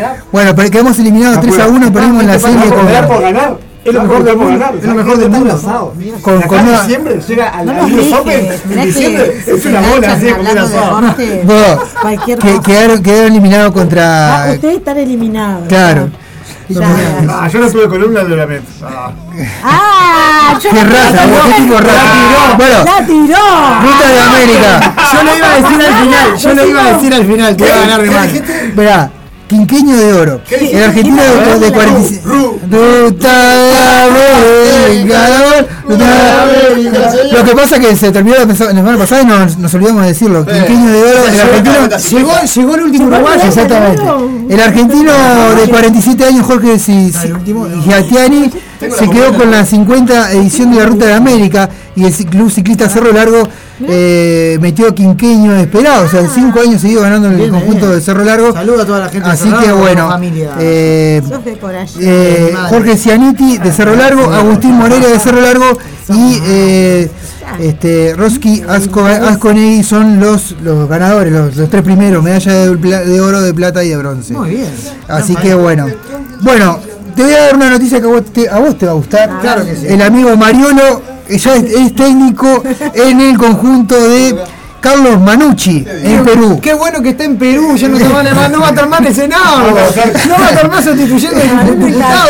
Por eso te digo, te, te, te- es una buena noticia para vos. Gracias, Mario. Este, va, va a dirigir a dos, a dos eh, uruguayos como son Nico Olivera y eh, Lucas Rodríguez. No es el Nico Olivera que juega en defensor, es otro, no, obviamente. Se, ya se retiró hace rato. Pero el bueno. otro, Nicolás Rodríguez y Lucas Rodríguez. No, bueno, menos mal que no es ese No, no Rodríguez. es Santiago Rodríguez, no es Sebastián Rodríguez. También. Este, bueno, Que no es familiar tuyo, la, FIFA resol- resolvió que jugadores y entrenadores extranjeros que, eh, de, con clubes ucranianos suspendan contrato hasta el 30 del 6 del 2022 y jugadores y entrenadores de clubes rusos, si no llegan a un acuerdo de, de contrato antes del 10 del 3 del 2022, pueden eh, suspender su contrato eh, unilateralmente hasta el 30 del 6 del 2022. Eso que Pueden, pueden fichar una nueva Sí, sí, asociación sí, hacia hasta el 7 del 4 del 2022. ¿Cómo Y por afecta eso, al, de- de al deporte la, jugar- la- La guerra, ¿no? La la cosa Sí. guerra? Ahí ves hasta una consecuencia. Esos atletas, los atletas rusos que no van a poder competir. Sí, sí, sí. sí, Imagínate sí. años preparándote para que te digan, mirá, no puedes Bueno, competir. pa". te- te- tenemos el juez también para este para la eliminatoria. Daronco va a ser el juez que nos va a dirigir en la eliminatoria. En el, partido, en el cuadradote, el brasilero. Y en, Chile, cuando nos toque contra Chile allá, eh, va a ser el Pitana. Ah, ah todos cuadrados, todos cuadrados. Todos cuadrados. No argentino. Sí, es argentino. Claro, todos cuadrados. Así que bueno. Que no eh. por Suárez debe ser Bien. Para que no rompa bueno, este, para no rompa la todo el partido. Suárez pidió una mano del arquero. ¿Te acordás cuando se eh, tira el sol así la ataja el arquero? Suárez y así, así con la mano. Pedía, pedía penal, el tipo pedía penal. Increíble. Bueno, lo que pasó, no comentamos lo que pasó el fin de semana pasado, pero bueno, vamos a comentarlo un poquito. Eh, hubo por intermedio de los narcos hubo un incidente en, la Liga Mexicana eh, ah, y, mataron a ahora, ahora sí tiene, una explicación Pero, de por qué esa emboscada. Exactamente, fue un lío de narcos. En realidad lo que pasó en el estadio entre Querétaro y Atlas fue un problema entre narcos porque el, jefe de la barra de narcos del Atlas había amenazado al jefe de la barra del Querétaro. Y bueno, bueno, eso es lo que Entonces, pasa cuando, cuando, fue cuando... a jugar Querétaro. Bueno, es porque, porque está ah, Atlas, la, Atlas ah, las barras, jugar a Querétaro. Las barras están bancadas por esto. Por, por, por el honor, ah, obviamente. A, en México a es así. Se, bueno, eso es lo que puede llegar a pasar en el fútbol uruguayo si los dirigentes no, no tienen tanto. Ah, eso sí. Claro, cuando van a jugar. Bueno, este. Eh, pero el Caradura fue lo que dijo el gobernador Mauricio Curqui, que no, solamente no, no, había habido tres heridos graves y 10 de, delicados tras la riña del corregidor, la corregidora, pero que no había habido muertos cuando la, eh, información muertos, 18, muertos, en la eh, eh, información extraoficial. Sí. Aparte, bueno, en la, los videos mismos los muestran, ¿no? Digo, gente mutilada, gente que le salía aparte, la cabeza. Todo. Sí, se notaba que era algo así medio de mm. narco porque cuando un chico describe y mm. dice, nosotros fuimos revisados, porque son ellos la, hinchada visitante. Claro. Nos revisaron todos, no, porque nos hicieron entrar sin nada. Aparte, aparte otra cosa, había 20.000 hinchas del Querétaro y 2.000 solamente del Atlas. Sí, sí, la visitante. Y la, policía, emboscada, la, policía. Aparte una emboscada de. Porque dice que eh, entraron por ambas, ambas claro, figuras. por, porque, porque, porque, la policía levantó los cercos no, no era que por, lo pasa que no. No eran no, policías. exacto no son policías eran seguridad, seguridad ah, contratada de Querétaro tienen, da, y esto estaba arreglado con la barra de Querétaro que la seguridad le iba sí. a abrir las puertas de la tribuna al lado de bueno de la, la, la, fue una masacre. justamente exacto fue una masacre eh, eh, exactamente.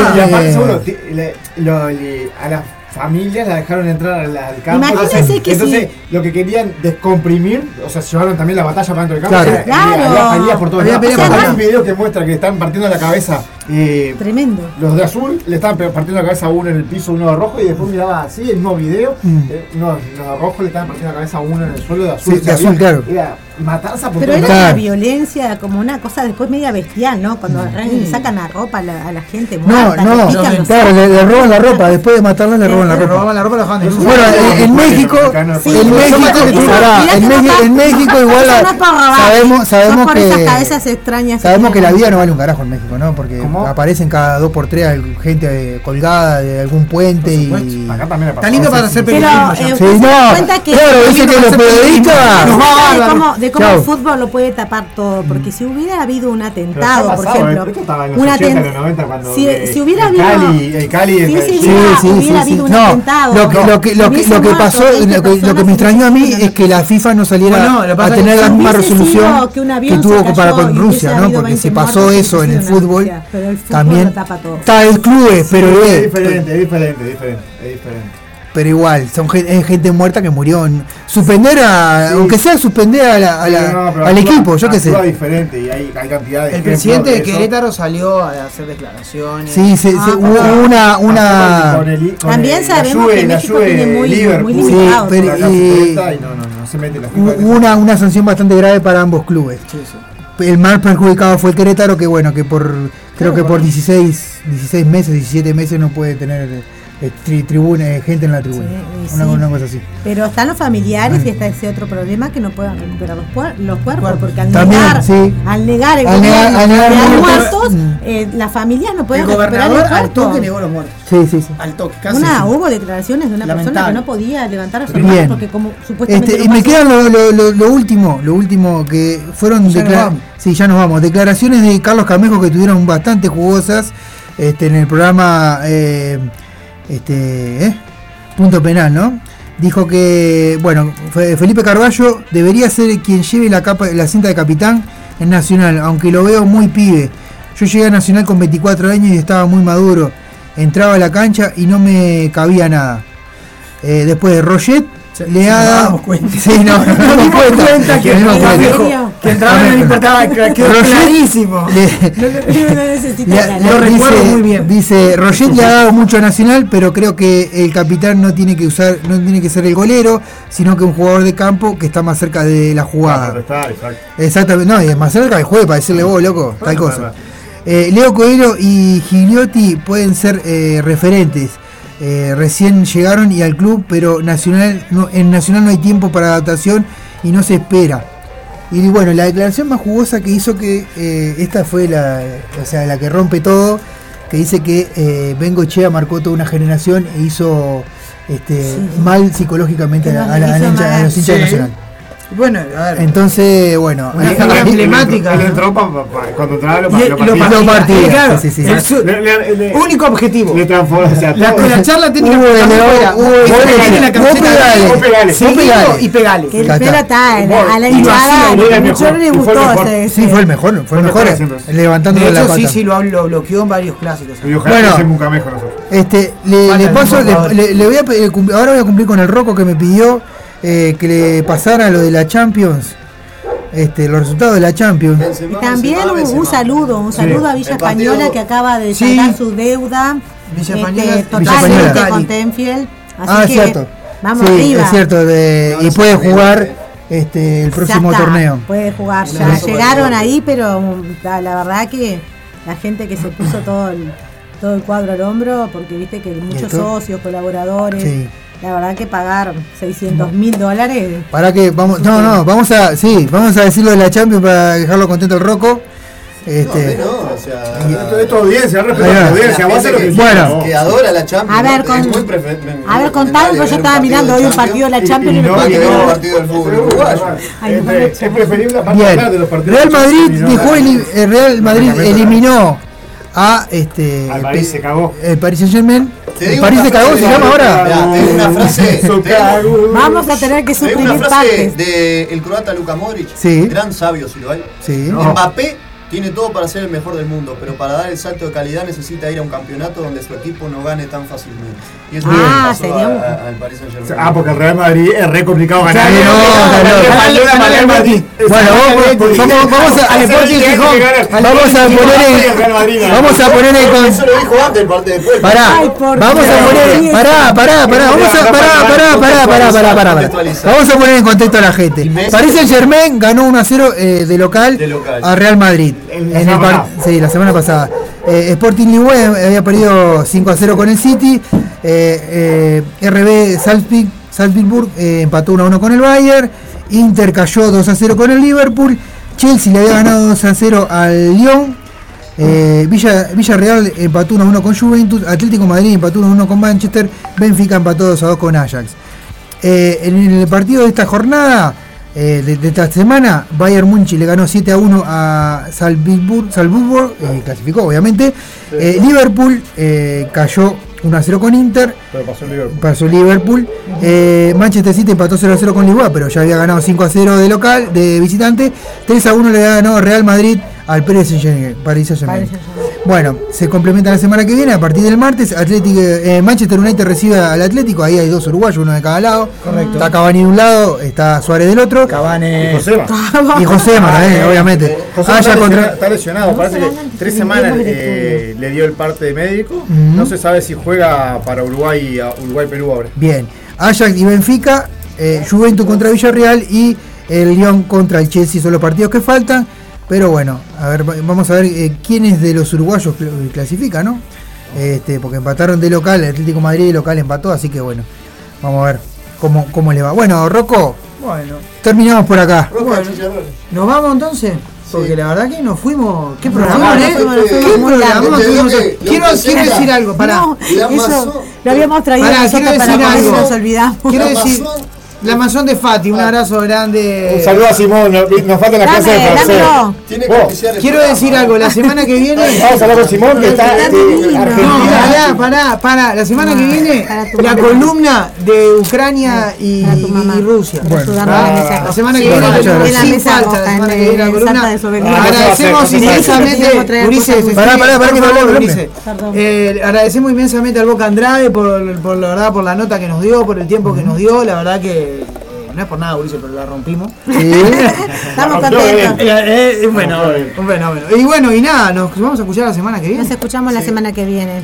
Estamos ya. Estamos llegando, Vete, ¿sabes? vete, Estamos vete, llegando a las 3 horas. Eh, Ah. contar que No, no, pará, pará, pará, pará, pará. Nos dieron, vamos a decir las cosas como son. Como nos dieron 40 esa- minutos tarde. Exacto, no- arrancamos Santa tarde porque la Santa desobediencia no se fue. Disculpen, no se al nosotros arrancamos. Ah, sí, sí, sí, y sí, nosotros y todo arrancamos sucio. 4 y 10, ¿verdad? No, Ah, sucio nos hacemos cargo. Nos hacemos cargo. No, no. Gente, gente, ya te dije que te iba a hacer bowling. Gente, gracias por estar ahí. Muchas La mesa roja no es un programa de radio. La mesa roja es roca sólida. ¿Y saber. sabés qué? ¿Sabés qué hace también la mesa roja? No duerme, No duerme, descansa.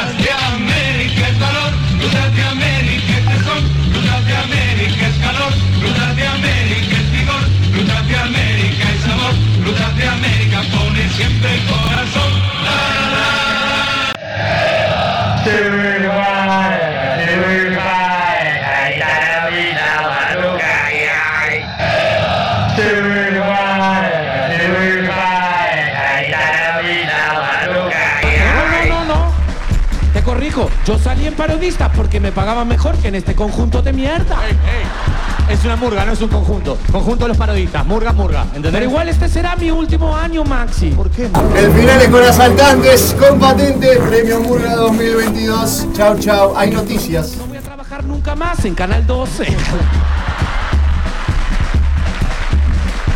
Es murga. Eso es murga, ¿entendés? Y ahora tienes que hacerte cargo. Lo hiciste, lo escribiste, ahora.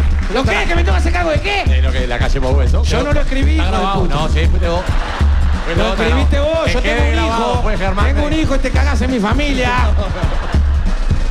¿Qué otro chiste? ¿Tenés otro chiste más para joderme la vida? No, Que no, no, sé. tranquilo. Porque el Canal 12 hice 200 chistes de masón y no pasó nada y acá me amenazaron de muerte 14 veces más o menos ya. Murga. Se ve que tiene fuerza y fuerza allá arriba porque... ¿Cómo es? Ah, ¿sabes lo extraño, Masi? Que nos no tomen en serio. ¿Eh? Que nos tomen en serio. Somos gente con pintada la cara que no terminó el liceo. Sí, no, no, están todos. Y No. se parece que es muy en serio todo lo que sí. ¡No! ¿Qué lo va a tomar en serio los mulitas si son mongos que da calambre? No, no, no. Ey, ey. Estamos 15, 20 ensayos, pa- uno para que vaya para adelante y otro para atrás. Son moncos. Y uno mira y dice, ¿qué hago? Y anda para adelante, tarado. Y, pero si el otro va, y si el otro va para atrás, vos para adelante. No, pero fue para adelante. Entonces anda para atrás. Pero porque la murga es un paso de murga tradicional. Eh, ¿Entendés? tradicional, sí. Mira, mira, siguen, ¿eh? Ah, ellos están todo el rato ahí. Yo te digo que son. Les pones las pilas, los cargás y van y vienen. Van y vienen. ¿Viste como, lo, como el autito eso? Hasta que le dé las pilas, siguen, ¿eh? No, no, pero una cosa que no puedes creer. ¿Qué te parece extraño? Esto me parece extraño, ¿verdad?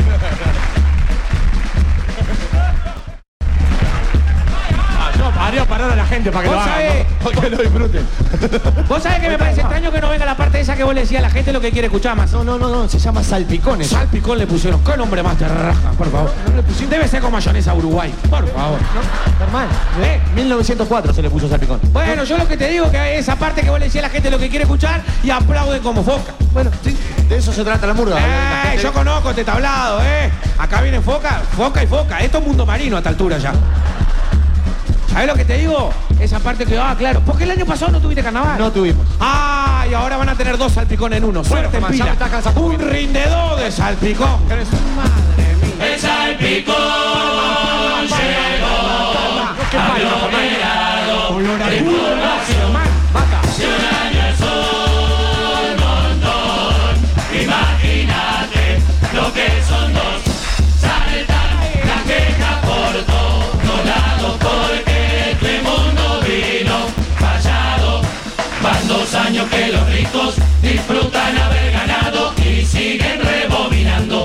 que se había avanzado, para el botija que no entienda lo que bien rebobinar.